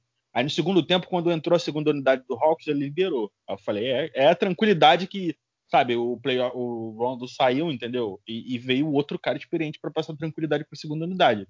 E, e, é isso, cara. É, assim, sem prolongar muito, mas já prolongando, porque eu fiquei empolgado com o jogo, apesar de, de ser um jogo mais focado em defesa. É isso. É, o Treyang tem um psicológico muito forte, cara. Entendeu? E, e mesmo a torcida, com a pressão, cara, o Madison, o MSG lá, o, a, o Madison Square Garden. A arena do Madison, a arena do Madison arena do Madison lá, cara, tava, tava uma, uma energia muito boa. Todo mundo que viu o jogo falou assim: Meu Deus, essa torcida tá demais. E o cara não sentiu a pressão, irmão. O cara não errou um floater. Eu não vi ele errando um floater. Ele infiltrava e floater, sexta. Entendeu? E é isso. O destaque vai pro Treyang nessa primeira partida. E é muito bom ver, cara. É muito bom, bom ver os jogadores jovens não sentirem playoffs. O Eiton não sentiu playoffs. Entendeu? O, o, o, o Triang não sentiu playoffs. É muito bom ver isso. Cara, e tem uma coisa também que eu gosto muito do Trey Young, porque quando ele foi draftado era tipo, é o novo Stephen Curry, é o novo Stephen Curry. Graças a Deus ele não é o novo Stephen Curry, tá ligado? Ou então, e, ou, e graças a Deus também ele não tenta ser. Porque ele é um cara que, sei lá, tem muito mais assistências que o Stephen Curry, tá ligado? Tem um papel assim, é, totalmente diferente do Stephen Curry no, no Atlanta. Tá doente, cara? E. Oi? Tá doente? Eu? Por quê? Ah, tá bom. Mas o Pablo é aquilo, né, cara? É, é aquilo. O, o, o Stephen Curry e alguns jogadores, por exemplo, principalmente Stephen Curry, foi tão marcante na, na década passada que qualquer jogador magro que chute bem de três é Stephen Curry, tá ligado? Bom, Não, e assim, a, a galera. Desculpa, a galera é, fala isso, ah, qualquer jogador pequeno agora pode estar de três. Mano, o Curry é pequeno em comparação aos outros jogadores. Porque se você for comparar ele com jogadores do mesmo tamanho dele, por exemplo, o Westbrook tem o mesmo tamanho dele. O Curry é mais alto do que o Damian Lillard, por exemplo, tá ligado? E o Curry é muito mais alto do que o Trey Young. O Trey Young ele tem 1,85, se eu não me engano, de altura. Por isso que ele é tão explorado na defesa, assim, tá ligado? Eles veem um cara magrelinho assim, é, mas é, é aquilo. eu acho o, eu acho o estilo do Trae Young, cara, parecido, assim, não vou falar todas as jogadas, mas eu vejo muito nele o, o James Harden e Kyrie Irving, entendeu? Eu vejo muito isso. Principalmente a forma que ele consegue cavar faltas, essas paradas assim. É, essa temporada, aliás, é, ele virou um dos jogadores mais odiados da, da NBA por causa disso, né? Por causa das faltas que ele tenta cavar, falam que ele fica é, dando muito atuada né, nas paradas das faltas, mas enfim, cara, faz parte do jogo. Ele tá jogando com o regulamento de Curry, E o Curry é um cara muito de off-ball, né, cara? Muito de movimentação. Sim, o Triângulo não é esse cara de ele movimento. Ele tem a bola na mão, pô. É, é, isso é o armador do time. Eu acho ele mais pra James Harden e Kyrie Irving, tá ligado? Ele não tem aquele off-ball do Curry. Pode desenvolver no decorrer da carreira, mas acho que é difícil, cara. Ele desenvolveu. É, cara, menino. Cara, correndo. o menino Dedé falando do Triângulo. Ele tava no grupo enchendo cara, o saco. Cara, o... eu não tava nem no Triângulo, porque o Triângulo tava bem, tava bem desde o começo do jogo. Acho que foi um jogo ruim mesmo, em questão de, de aproveitamento dos times assim. Falou, eu dormi no meio do jogo, velho. Eu já tava cansado, já tava mexendo no celular, vendo o jogo na TV. Aí foi uma sequência de, vocês falam, o Galinari, velho. Foi uma sequência que não deu. Eu tava olhando assim meio Pô, aí o Triângulo tocou uma bola pro Galinari, ele tava sozinho, ele errou, velho. Aí por incrível que pareça, o Triângulo pegou o rebote ofensivo e tocou pro Galinari de novo, sozinho, e ele errou em sequência. Aí o, o New York veio pro contra-ataque, pô, eu já tava meio panguando, velho. Eu deixei aqui o Skype aberto, já, já tava com o Skype aberto aqui. Aí, pô, já tô meio zoado, né? Aí deu uma piscadela, aquela piscadela que dura 30 segundos. Aí quando eu abri o olho de novo, era contra-ataque do, do New York de outra jogada, viu uma bola no corner pro Topim, velho, deu airball. Aí eu falei, ah, mano, pô, mano, eu peguei no sono e nem vi o final do jogo. Mas, tipo assim, o Triang é, é isso, cara. O Triang é isso, mano. Ele é, ele é o que essa geração representa, cara. Essa geração de novos jogadores que tá vindo. Joga, vão... Jogador favorito da, da filha do, do Kobe Bryant. Então, eles não, eles, eles não, não vão sentir o peso igual os caras antigos sentiam. Eles já, eles já, eles já vêm de uma pressão muito maior, eles já têm muito mais mídia desde muito mais cedo, eles já estão acostumados com, com certas coisas que antigamente os caras não estavam tão acostumados. Então eles jogam no ritmo deles. Eles, o problema dos caras antigamente era que eles não tinham muita essa capacidade de acelerar e desacelerar o jogo que os, os, moleques têm hoje, em sua maioria. Independente se eles são armadores ou não, eles têm essa capacidade de saber a hora que é para correr com a bola e a hora que é para acalmar. Eles conseguem fazer isso muito bem. E, e hoje o que aconteceu para ele, ele, precisar matar essa bola que, que define o jogo é porque o que o Wallace falou, cara. O time da Atlanta tava querendo sabotar o cara, pô. Tá toda hora achando alguém sozinho, os caras estavam errando a bola, velho. Sozinho, e tipo, se foi muita bola. O perímetro do Atlanta não, não jogou nada praticamente. Então foi, foi tentar sabotar o cara e o cara mesmo assim, não, cara. Eu gosto do Triang, o Triang é um dos meus jogadores favoritos, eu gosto dele. Cara, falar desse jogo pra mim. Ah, desculpa, Wallace, te interromper porque o, o André tava zoando lá no grupo. Ah, é do Triang? Eu sei que ele gosta do Triang, eu queria zoar ele. Mas termina aí que depois eu falo, porque eu. Não, pode falar, cara. Eu só ia complementar esse negócio da pressão do Triang e tal. Cara, o cara sofre pressão desde o draft, mano. Daqui a 20 anos é, vai ter a, a foto do Luca Doncic com o boné do Atlanta Hawks falando que eles trocaram o, o, o, o pelo Trae Young, entendeu? Era só isso que ia completar, mas pode falar aí, Fernando, depois eu termino. Não, eu, tipo assim, na verdade, os dos dois que tem essa pressão, né, que são o Aiton e o Young, jogaram muito bem, né? Só falta o Marvin Bagley jogar, né? Isso aí só se machuca, aí é difícil. Mas, cara, o Atlanta e o New York, eu pensei, eu pensei que ia ser lavada do Atlanta, porque eu acho que não encaixa o jogo, tá ligado? O New York é uma defesa muito boa, mas é uma defesa, não é uma defesa muito boa de perímetro, tá ligado? Porque. É, a gente chegou a falar isso lá, né, no, no, no, no... vídeo que a gente foi convidado Sim, sim, sim. No dia que a gente foi convidado pelo Big Tree. Porque o, o, o, o New York não tem uma defesa boa de perímetro. É muito ruimzinha mesmo que quem marca o perímetro normalmente é o Derek Rose, o Frank Nikina ou o Quickly. Então é fraca de perímetro. E o Atlanta tem, tipo assim, o melhor jogador do, do New York, o Atlanta tem uns quatro jogadores para marcar, tá ligado? Tem o Cam Reddick que está machucado, tem o Deore Hunter, tem o John Colo, se, se quiser o Capela marca, se quiser o Okugu marca, o Júlio Henderson. Então o Júlio Henderson vai fazer umas partidas horrorosas. Ele tentou um arremesso de três todo louco do nada, assim, a sorte que o Tag Bigson, como o Alex falou, tava um animal, recuperou a bola e deu pro Rose. Mas é um jogo muito difícil, mas muito difícil para New York. Muito difícil. Porque, tipo assim, o Clicker vai ter que jogar tudo que sabe, o Derek Rose vai ter que jogar muito bem, porque, tipo assim, o resto do time é muito condicionado. O que podia modificar um pouco o time de Atlanta, ajudar muito era o Mitchell Robinson, que tava, tá machucado, o Noah se machucou um pouquinho também. Mas, cara, é o que o Wallace disse. Tipo assim, o, o, até o André falou, cara, o aproveitamento foi horrível mesmo. O, acho que o melhor que teve aproveitamento foi o Trey, foi o Trey Young e o Williams. O resto, abaixo de 35, se demora. Mas a atmosfera que fizeram, cara, naquilo dali foi a coisa mais linda que foi esse nossa semana. Cara, parecia, o André falou show da, da Vete Sangalo, não, pra mim parecia show do Nas, do J-Max, do Jay-Z, do Uten Clan, sei lá, mano. Show de rap, a galera pulando, se divertindo. Pô, Spike Lee com o Jordan, porra, caralho, mano. Que show. Um ator famosão também lá, de comédia lá, mano. Foda, foda, foda. Tipo assim, playoffs da NBA, foda demais. Não, e só para complementar também, tem o Nate McMillan, o Nate McMillan, né, que tem muito crédito nisso tudo, porque quando o Lloyd Pierce saiu, o Atlanta Hawks era o 11 primeiro colocado, cara. O cara conseguiu fazer o Atlanta Hawks depois que o Lloyd Pierce saiu, uma sequência de 25 vitórias e 11 derrotas, conseguiu botar o time é, em quinto lugar no, nos playoffs. E, cara, assim, é, eu acho que o, que apesar né, das três derrotas na temporada regular que o Atlanta sofreu pro, pro New York, a gente tem que ver que duas foi com o Lloyd Pierce e uma foi que foi para prorrogação e tal e o Atlanta não conseguiu se, se manter. Triang se machucou, teve é, foi o jogo que o jogou. se machucou, não foi isso? É, tipo, e ele tava comendo a bola nesse jogo. Então, ele tava comendo a bola nesse jogo. Então, ele ficou assim, depois é, três é, semanas parado.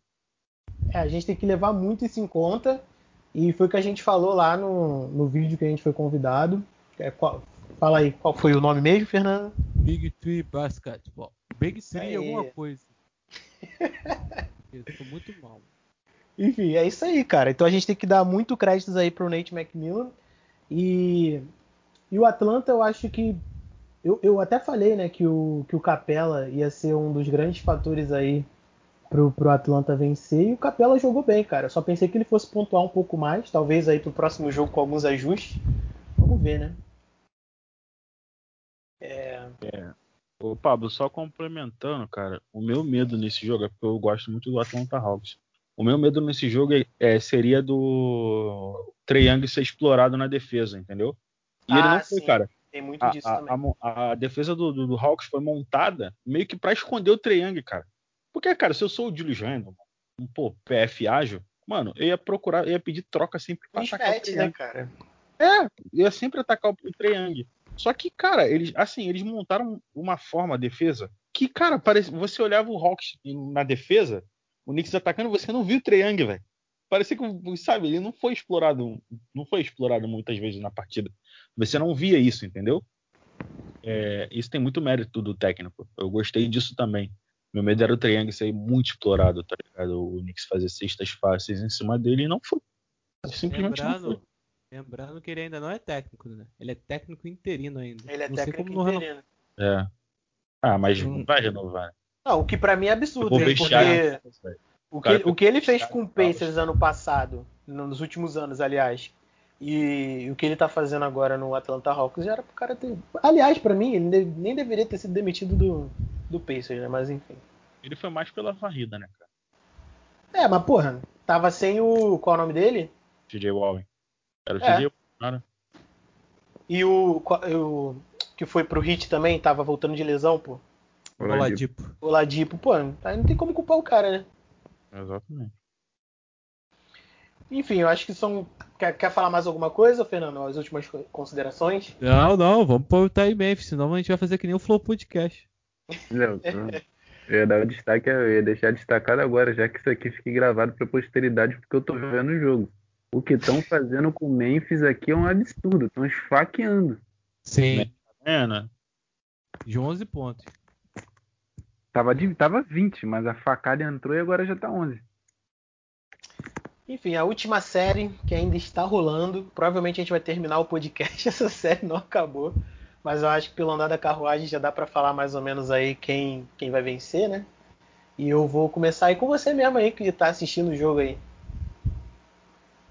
Pô, cara, do que, do que eu vi até agora, tipo assim, é, o, o, o jogo do, do, do, do Memphis, o Fernandinho fala muito isso, tá, tá sendo mais jogo de transição. Eles estão explorando muito bem o jogo de transição e a defesa tá, tá funcionando muito bem. Eles estão conseguindo limitar o perímetro do, do, do ataque, é muito forte, cara. Toda hora tá sobrando Conley, o Bogdanovich não tá bem hoje. O cara que tá salvando ali na, na, nas bolas de três é o Ingles. E o Clarkson, pelo amor de Deus, o Clarkson, eu, eu, quando eu tô vendo o jogo, eu não fico contando muito estatística, eu tô vendo mais. Mas, pô, se, se eu for puxar aqui, acho que ele deve estar, tá, sei lá, mano, eu não vi ele matar nenhuma bola. Se ele matou uma, ele deve estar tá 1 de 7, ou uma parada assim. Clarkson tá 5 de 16. Caralho! Tá Cara, chuta quanto o Clarkson tá de 3. Chuta, chuta assim, chuta aí os 3. Eu, eu não vi ele matando nenhuma, deve estar tá 1 de 7, de 8, 8 alguma coisa. 1 de 8. 1 de 8. Fala, pá. Não, errou tudo. Oi? Fala aí, Clarkson, quanto ele tá de 3? Os dois Pô, pra mim não dá porque eu, eu já sei quanto é que ele tá de 3, tá ligado? 0 de 8, irmão. 0 de 8, irmão. Então, tipo, eles estão limitando muito tá com 29 pontos, é isso mesmo? Tá, tá destruindo. Caralho, velho. Ele fez uma end one no primeiro quarto que foi brincadeira. O cara puxou ele. Eu achei até que foi flagrante. Não estão metendo a mão no, no meio. Meteu as duas mãos no peito dele. Tu acredita que o poderoso Daryl Morey, Daryl Morey é, é, deu ele pra Memphis por uma pique de segundo round, cara? Aí é brincadeira, velho. É sacanagem. O cara, o cara, tipo assim, ele anulou o Curry e anulou o DeRozan, mano. O cara tá, ele, ele, ele, ele, ele, não, ele não anulou o Curry, vamos com calma. Não, ele anulou. Daquele jeito que o Dali anulou o Curry, cara. Não, pô, ele, ele diminuiu. É, o Curry acertou 5 de 12 com ele, não foi isso? É, pra anular, cara. O cão é aquilo, cara. e ele forçou o turnover também, né, cara? É, exatamente. Dependendo, dependendo das. Por exemplo, eu vi. Não, ele, ele marcou. Ele é, um, ele é muito bom jogo. marcador, cara. Mas tem o, tem o Kyle Anderson também, que é o jogador mais lento da liga. tá jogando é, bem, fazendo 14 Mas ele subestima muito ele na defesa, tá? Ele contra o próprio Olhos, ele fez uns Ele é muito bom, tipo cara. assim, mano, caraca, o cara é lento. Como é que ele, ele, ele cometeu muito rápido, tá Cara, tem, tem um vídeo muito bom, agora eu não vou lembrar de quem é, mas tá no YouTube. É só você, é só você procurar lá pro Kyle Anderson. É, falando do porquê ele é tão lento e na transição ninguém para ele, tá ligado? É porque, tipo. Ele, é, tipo, ele diminui. Ele diminui e aumenta o ritmo, tá ligado? De um jeito que ele não consegue parar ele, cara. É, é impressionante. O, o, quem eu vi um vídeo que, é, que faz isso muito bem é o próximo pick do draft, que é o Cade Cunningham, ele faz muito isso. Ah, para, para, para, Wallace. Ai, meu Deus, você tá sonhando, hein, André? Não, mas te falar, não quero ele não, cara. Eu falo zoando, mas eu quero, quero o Jalen Green. Eu não, eu não gosto de jogador que vem com muito hype, não, cara. Nunca tá certo. Vai, o Jalen Green é o mais hypado, pô. Ele não vai sobrar, cara. Não, o Cade Cunningham é mais. É o Jalen Green, pô. Hã? Todo mundo quer o Jalen Green. pra nós, pô. Vamos pegar a pick 2, pô. Ah, você acha que vai vir a 2? Não acho não. Sai fora. Ah, é, tem um sorteio, né? É. é enfim, vocês, vocês têm, se eu não me engano, 33% de chances de pegar a pick 1, 2 e 3, né? Que foi dividido entre, entre eles lá, os últimos colocados, né? Já teve sorteio já? Eu nem vi. Não. Teve, teve, teve? Teve? Não. É acho em junho. Que, acho em que junho. não teve não, cara. É em junho. Cara, o André tava falando rapidinho falando da série. O André tava é. falando como o Memphis está sendo roubado. Mano, tá absurdo isso aqui, pô. Tu viu a bola de Valanciunas? Eu, eu, eu, até me, eu até me distraí com o que vocês estavam falando, pô. Isso aqui tá brincadeira, cara. Porra, mano. O Valanciunas fez dois pontos, o Gobert fez a falta, não sei o que o juiz fez. Deu não falta embaixo, pô. Ele deu falta embaixo. Do Valanciunas? Não, ele deu falta do Gobert embaixo, rolou da lateral. Porra, dois dos pontos por quê? Não, não ele deu que a falta foi antes dele fazer o movimento de arremesso, sendo que ele já tava fazendo o movimento. Hein, ô, Fernando? Se lembra que eu te falei do, do Valanciunas, cara? A temporada que ele tava fazendo depois do All-Star? É, no tá poste baixo. Né? Cara, ele é muito bom, velho. Ele é muito bom no poste baixo. Vale sempre salientar que o Rudy Gobert de poi nunca marca ninguém. Cara, eu falo, é, a, gente, a, gente, fez aqui, eu fiz terceiro time o nosso o... e fizemos aqui no Banco Brasil. Cara, botar o Gobert em algum. Ai, não dá, mano. Não dá pra botar o Gobert em nenhum all-time. Não dá. Não dá ah, mas é, campanha, pô. Não tem como não botar o cara de um, pô. Não dá. Pô. É, André, de pós significa Departamento Ortopédico Forrias, porque o que esse cara já teve de coluna quebrada por Chris Paul e Curry. Caraca, aquele meme que pegaram ele dançando que o Curry fez, tá ligado? Muito bom. Pô, cara. Tem um, cara, e tem uma jogada que o Chris Paul fez duas vezes, não foi uma vez, não. O Chris Paul fez uma em cima dele, em Houston e, e no OKC. Que ele dá aquele fake que ele vai arremessar, o, o, Chris, o Gobert pula que não, sei lá, para dar o toque e roda, aí o, o Chris Paul faz assim com a bola meio que na bunda dele e arremessa. Cara, é muito bom, cara. Muito bom. Cara, outra coisa aqui, o que o Jamoran tá é. fazendo é. com o Malcolm Conley é brincadeira. Aqui tá da brincadeira. Ele matou uma bola agora aqui para compensar, mas ele tá sendo, tá sendo defecado, né, Ana? É, tá uma brincadeira. Cara, o Jamoran tá brincando. O que você tava falando do, daquele do... jogo que a gente falou, depois daquele jogo que a gente falou contra o Oils, que ele selecionou mal os arremessos, mano, Olha o que esse moleque tá fazendo agora. Ele tá, tá, selecionando muito melhor os arremessos, tá ligado? Parece que ele tirou uma semana, tá ligado? Pra ver os vídeos dele. E consertou os erros, tá ligado? É impressionante a evolução dele. O que a gente tava falando sobre o Rudy Gobert, acho que a melhor série do Rudy Gobert, assim, que eu vi em questão dele, dele ter esse hype defensivo e não dar em nada, é a série lá contra o Utah Jazz, que, se eu não me engano, o Wallace, que é torcedor do Houston, pode confirmar, porque eu não me lembro, eu tenho um problema sério com guardar ano das coisas que é o ano que o Utah Jazz passa no primeiro round do OKC, que teve toda aquela treta do Donovan Mitchell com o Westbrook, no, na semifinal eles pegam o Houston, eles tomam um vareio do Houston, que o Rudy Gobert tava marcando o Harden no perímetro, pô. Caiu, o cara tava simplesmente cismou de marcar o Harden no perímetro, porque falaram que ele conseguia fazer. Ele tomou uns 40 pontos do jogo do Harden de média na série. Pô. Acho que foi 18 isso, cara. É, foi 18.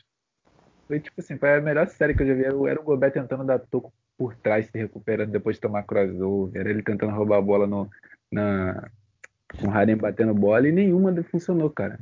Vamos sorrir, e gente. E o Rudy Gobert agora acabou de, acabou de ser expulso, é. por ser jantado por Valenciano. Enfim, galera, eu vou terminar por aqui o podcast, porque já está muito longo, a gente já falou de todos os jogos. Não vamos falar desse, infelizmente. A gente já deu uma palhinha mais ou menos do que está acontecendo no jogo. É, então já vou falar logo, acho que o Memphis vai vencer esse jogo, não tem muito o que dizer, acho que vocês vão concordar. Mas para a série futura, é, o que, que vocês acham que vai acontecer? Donovan Mitchell vai voltar? Utah Jazz vai melhorar? Será que o Utah Jazz vai sofrer a mesma coisa que o Denver Nuggets? Tipo, vai ficar é, esperando alguma coisa dos outros jogadores, já que o Jamal Murray está fora, o Donovan Mitchell também pode ficar fora, não sei se ele vai voltar 100%. Enfim, o que vocês acham aí? Fala o que vocês acham que vai acontecer dessa série e vamos partir aí para pro, os finais aí, para dar nossas redes sociais aí para galera. Cara, eu rápido, eu acho que o Memphis.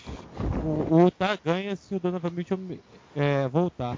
Eu pensei que o. Eu tava brincando, eu pensei que o Utah ia passar o carro também, mas tá difícil aqui, cara. Sem o Donovan Mitchell tá complicado. Eu ainda aposto cara, no Utah. Pode falar, André. Fala, fala, fala. Fala aí, mano. Cara, eu acho que, que vai dar Utah na série, mas eu acho que vai ser a mesma coisa da série do outro lado. Eu acho que isso é até bom, porque vai sair no 0x0. Porque o Clippers vai, vai sofrer com o Dallas, o Jazz, pelo que tá aparecendo aqui, vai sofrer a série toda com, com, com o Memphis.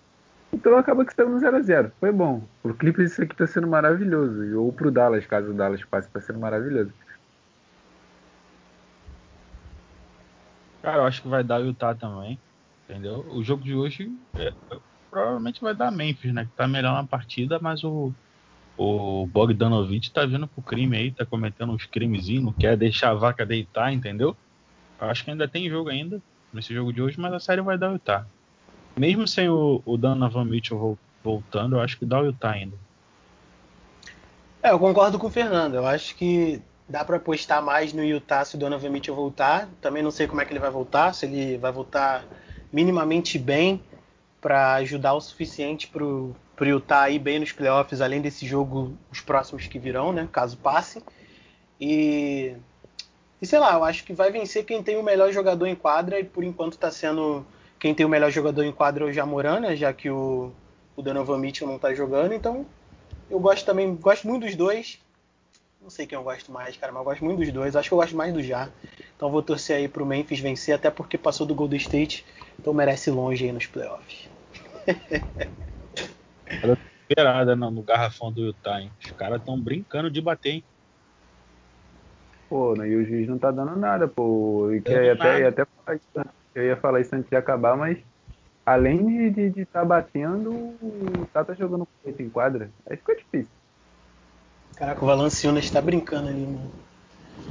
Toda hora, toda hora ele tá sofrendo falta e parece que o braço dele é raio-x. Passa por dentro. não fica nada. Enfim, galera, a gente termina por aqui. Quer, um quer falar mais alguma coisa, Fernando? Desculpa, Pablo. É que o Dylan Brooks subiu agora, ainda agora pra sexta, ele tomou-lhe uma na cara. Que o banco do Memphis todinho, mano, ficou, ficou em pé assim e não deu nada. Até os caras do Utah meio que deu uma parada assim, mas continuou.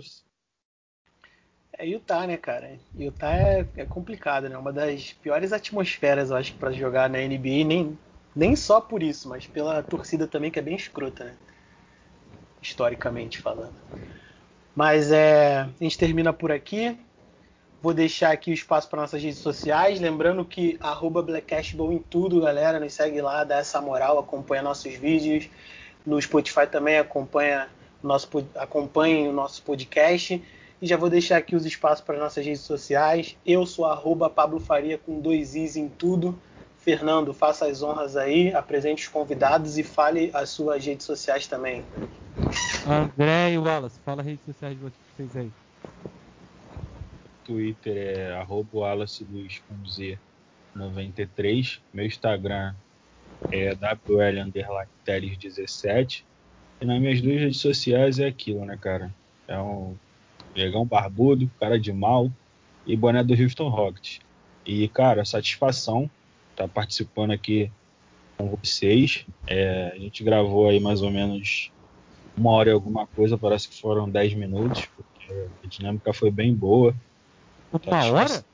Tô sonhando, foi uma hora, foi mais de duas horas, mano. Aí, tá vendo? Foi rápido, foi mais, foi mais de uma hora, então.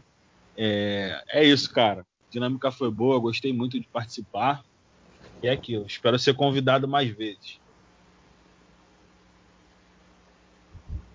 É, o meu Twitter é arroba e meu Instagram é arroba André Felipe 36. Cara, o Wallace falou que tinha passado uma hora, eu também, eu também nem senti, cara. Pra ter noção, não lembro nem que eu acho que a gente começou, cara. Passou muito rápido mesmo. A dinâmica foi muito, muito papo, muito boa. Cara, obrigado, obrigado por vocês participarem. É, o meu, meu Instagram é Fernandinho Rap Hip Hop. Caralho, o Goberto é o feio, viado. Que isso? Caralho, que coisa. Caiu sozinho, caiu. Caio Anderson, cara. Caio Anderson empurrou ele. Caralho, que bagulho bizarro. Ah, deu uma de Lebrão. Enfim, é... o Instagram é Fernandinho Rap Hip Hop, o Twitter que tudo que tudo. Vamos seguir lá, galera. Eu tô falando pra caralho lá no, no Twitter do Black Ash, segue lá. Valeu. É isso aí, galera. Valeu. Até a próxima. Semana que vem tem mais. E tchau, tchau.